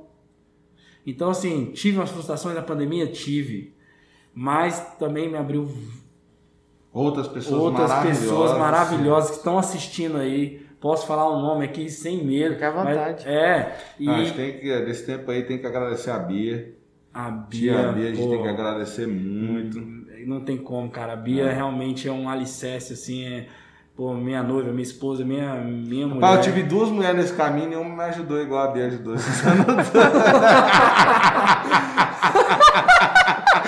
Isso é verdade. cara, tem que... A minha não tem irmã, não? Já Mas, tem, resolve? mas as irmãs dela não dão muito Não jogo, não. não. Rapaz, é, não, acho que foi, foi, a forma foi jogada fora. Foi, foi só a Biazinha. Cara, a Bia, sem sacanagem, a Bia ela dá o sangue pela escola. Dá ela, mesmo? Ela dá o sangue, cara. Tava até aqui no caderninho perguntar como é que a tia Bia entrou, porque ela participou de tudo isso. Opa, deixa eu tirar aqui. que esse trem Vai lá. Infinitamente. Pera aí. Cara, mesmo com a gente, a gente com nossos, né, é, o líquido bruto, cara, a Bia, ela realmente não tem como. Ela pegou esse, pegou esse apelido de um carinhoso aí, que a, a escola toda chama ela de Tia Bia. E realmente a Tia Bia é a Tia Bia. 10. E É hoje 10. tem também a Sabrina, que ajuda Tem a gente. Sassá, que acabou de mandar mensagem, Sassá. Mateuzinho. Mateuzinho. Cara, é, assim, são as bases A hoje gente da vai ter que escola. parar, se a gente começar a falar o nome dos alunos, esquecer de algum, vou Não, aí não vou falar Não mais vou não. falar, entendeu? Tá bom aí, Só vou para- parar por aí. É, é- o segredo político é esse. É isso. E se claro, todos os alunos envolvidos. Todos os alunos, cara. Do começo ao fim, do primeiro aluno lá. A gente pode lembrar só do 01 lá, que foi o Fábio, foi o primeiro. Fábio a Loyola. Fábio Loyola. Foi o primeiro, que- porque saí lá, saí lá do Lago Norte, Aham. fui abrir a Foi Lago academia, vieram sete. Mas o, prim, a prim, O oitavo foi ele. primeiro Primeiro GB lá GB Lago Sul, Sul, Fábio. Fábio, Loyola. E a gente tem que agradecer a todos. Já passaram muitos alunos lá na academia. E De todos, nada. todos entraram nisso da, De da nada. família, né? E é isso. o- o- E a maior propaganda, né, Brunão? A maior, Maior propaganda, propaganda é da família que a escola, gente tem. A maior propaganda de ch- chamar pessoas são os alunos. Que o ambiente é tão agradável que o aluno vira e fala, cara, em vez Quero de eu tá chamar, é, em vez de eu chamar meu amigo só para ir pro barzinho no final de semana, eu quero estar eu quero estar com ele dia de semana também. Sim. Então vou apresentar aqui, velho, o jiu-jitsu que é uma parada muito lá. maneira. E vamos lá. Então, basicamente é isso aí. Ó, mais uma pergunta aqui. Você tem como objetivo, vocês, né, tem como objetivo abrir mais academias para outros estilos de lutas? Cara, outros estilos de lutas é complicado. Eu vou até falar logo, porque o Renato, ele, é- ele gosta mais dessa história. Mas é muito difícil encontrar, aí a gente volta na questão das pessoas. Das pessoas, É né? muito difícil encontrar boas pessoas. É, até aí, adiantando para vocês, a gente tá tentando voltar lá com, com o Muay Thai lá na, na Gracie Bar, Lago Sul. Vamos ver se dá certo. Uhum. Vai depender da pessoa que a gente já tá conversando aí. Já tá conversando. Que já rodou isso. muita gente também, né? Já. Porque, é, e volta de novo, sempre isso, porque o que acontece? Quando você faz uma coisa já pensando só no dinheiro, é. cara. E É re- outra pegada. É né? outra pegada, Suzão, é outra pegada, porque o que acontece? Tu já entra pensando no dinheiro. E a proposta é boa. Porque quanto mais aluno entra, mais dinheiro você ganha. Parece que tem que trabalhar. Mas pra trabalhar isso- dá trabalho. trabalhar dá um trabalho Trabalhar danado. dá um trabalho. Então a pessoa já quer, resumindo, o normal a pessoa já quer chegar lá com a turma pronta. Que maldade. De mão, é isso. Aí é bom demais. Aí é bom demais. também. Fácil, então né? é difícil trabalhar com outros esportes. É, dos atuais lutadores de jiu-jitsu, MMA, quais, quais vocês mais admiram? Ah, eu sou fã do Anderson Silva, né, cara? MMA Anderson Silva, com certeza foi o primeiro assim, cara, que ele abriu aí portas até hoje, ele é um fenômeno, né, cara? Uhum. O MMA tem muitos nomes bons assim. E do jiu-jitsu também só tem um nome, não cara. tem jeito, né, cara? Agora do jiu-jitsu tem um nome que realmente pra mim ele é Roger Grace. Roger Grace é, É o cara. é o cara, não tem jeito. Ah, o cara, pô, não tem como. É Ele- o Anderson Silva do jiu-jitsu. é isso. Roger Grace. Aí a gente combina até nisso. E aí, fico falar mais uma vez aqui a respeito do Rap Fit Sorvete Saudável que vocês Boa. comentaram, até pra gente poder conversar e fazer uma parceria, vocês fazerem com a Grace Bar e vocês já anunciarem aqui também em novos episódios, a gente pode tomar o sorvete aqui na- no próximo episódio. Fiquei é doido isso, pra é. experimentar esse sorvete com baixa calori- caloria, whey protein, que combina bastante com o meu estilo de vida agora. Eu tava até tentando virar vegano, nem falei pra vocês, sabia? Sério? Fiz um- umas duas semanas aí tentando e tal, só pra conhecer. Gostei de algumas coisas, né? Aprendi a cozinhar, que nem o Bruno tá falando aí, tá cozinhando bem. Tive que fazer minhas coisas mesmo, então Até foi bem porque pra bacana. virar vegano tem que aprender a cozinhar. É, não tem como. Não tem como, cara. Vai demorar muitos anos É. até chegar ao mercado forte mesmo. O mercado forte é acessível, né? Porque também é- Acess- isso. fica muito caro, né? As partes.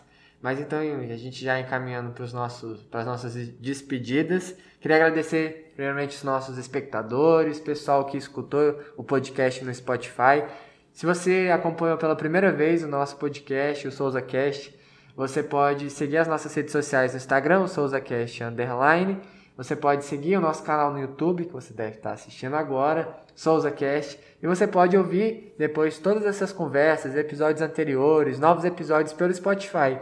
Eu mesmo comecei a ouvir muito podcast, você falou que ainda não tinha o hábito, e Brunão já. Muito pelo Spotify. Às vezes você está dirigindo, você vai fazer uma distância longa, você vai caminhar e está sozinho, quer ouvir uma conversa, quer aprender um pouco mais, quer conhecer uma história. Aproveita, segue lá a gente no Spotify que não vai ter erro. Agradecer o pessoal que perguntou e que anunciou e principalmente vocês. Muito obrigado, Renato. Muito obrigado, Brunão. Só para finalizar, é, que a gente, porra, é tanto assunto, né, é, cara? Coisa tanto demais. Assunto. Resumindo, cara, esse ano ainda, no ano de pandemia, a gente conseguiu o selo de qualidade da escola Premium. Premium. Então, assim, para resumir, galera, o que, que é isso? O selo de qualidade da escola Premium é o selo que a Grace Barra dá para as escolas que são mais alinhadas com o plano de, de negócio da Grace Barra, né? Uhum. Com, com a, a idealização A filosofia. dessa, filosofia, didática, uniform... atualizações, uniformização. Então isso, cara, foi muito gratificante, assim. E aí eu queria só agradecer por ter umas, essas referências, esses famosos filhas da puta que passaram na minha vida, que são pessoas que realmente eu tenho que enaltecer Perfeito. e que sempre me botaram no caminho certo, que às vezes no no começo eu não conseguia entender. Mas hoje você agradece. Hoje eu agradeço que, pô, meu irmão, não posso deixar de agradecer, Uhum. que foi a minha maior referência. Hoje sou, sou faixa preta por causa dele, eu ganhei a faixa preta das mãos dele. Resumindo, eu ganhei a faixa preta no, num- um mês antes de voltar. Uhum.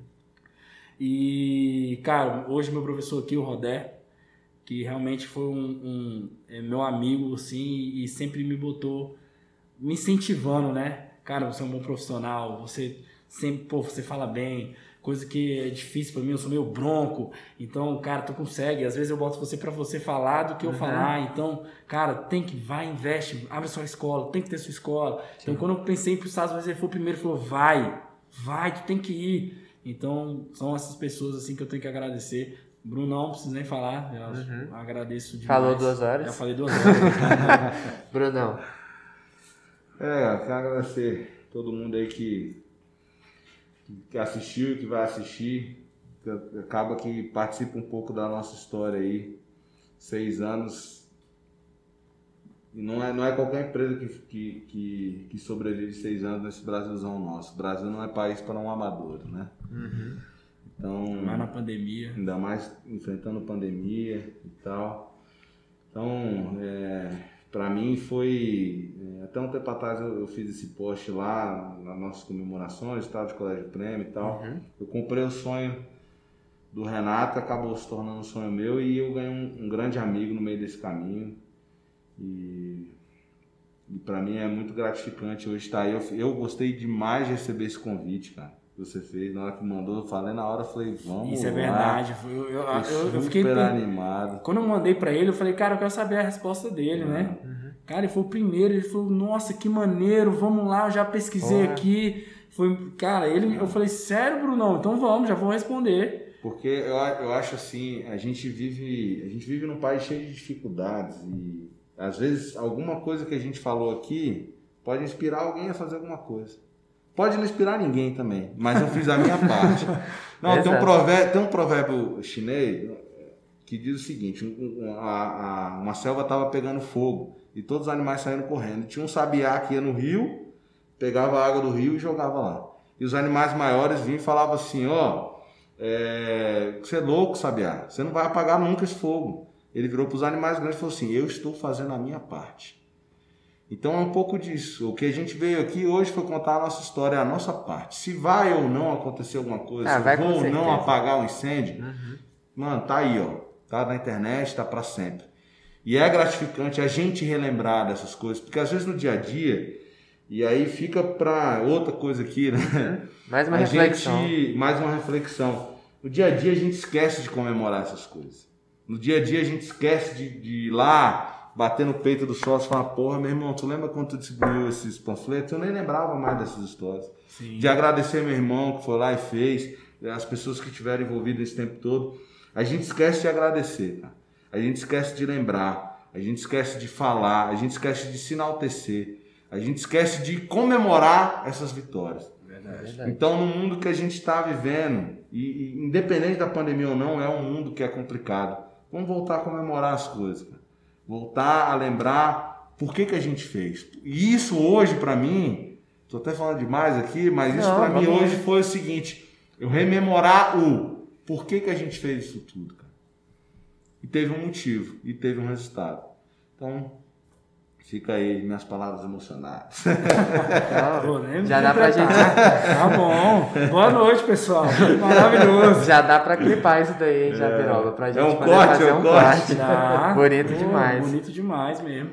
Então, mais uma vez, obrigado, Renato, obrigado, Bruno, pela presença de vocês. Eu também concordo bastante com o que o Bruno falou. Às vezes a gente esquece de quem é, o caminho que teve, o que, que a gente trilhou. A gente sempre visa mais, mas a gente não, não lembra até onde a gente já chegou, né? A trajetória que foi. Então, fiquem para os telespectadores, pessoal que escutou, eh, que vai escutar.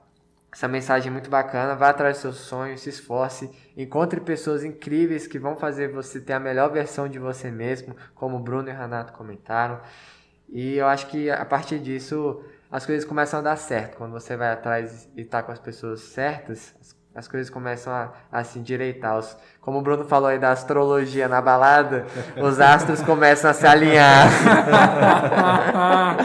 é desse jeito. Então a gente termina com esse sorriso. Eu queria agradecer mais uma vez ao Jabs, ao Gustavão, que Valeu, está aqui atrás das câmeras, que ajudou a gente esse período todo. Conseguiu me ajudar aqui, tá sempre dando aquela força. Agradecer ao Sérgio, agradecer ao pessoal que tá entrando no Souza Cash, Catarina, Júlia. Agradecer a Verônica, que me ajuda muito, que tudo dê certo no nosso caminho aí pra frente.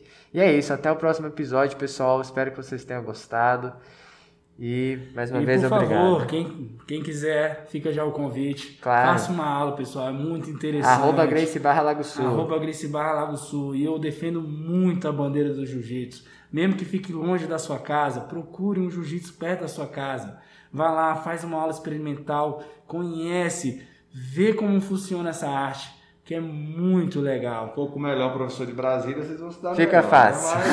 Mas- Fica mais fácil um pouquinho. Mas de verdade mesmo, procura que é muito legal. Não é só a questão da defesa pessoal, não. É você realmente se conhecer, se entender. E eu trato. Cara, eu falo muito que o jiu-jitsu é a vida, sabe? Às vezes você tá tomando aquele amasso, tá por baixo. Am- E, cara, de repente você consegue respirar um pouco e vira o jogo. Aí agora você tá por cima. Então é bastante, muito pare... é muito igual à vida. Então eu deixo aí é, A recomendação e a o convite. recomendação e o convite.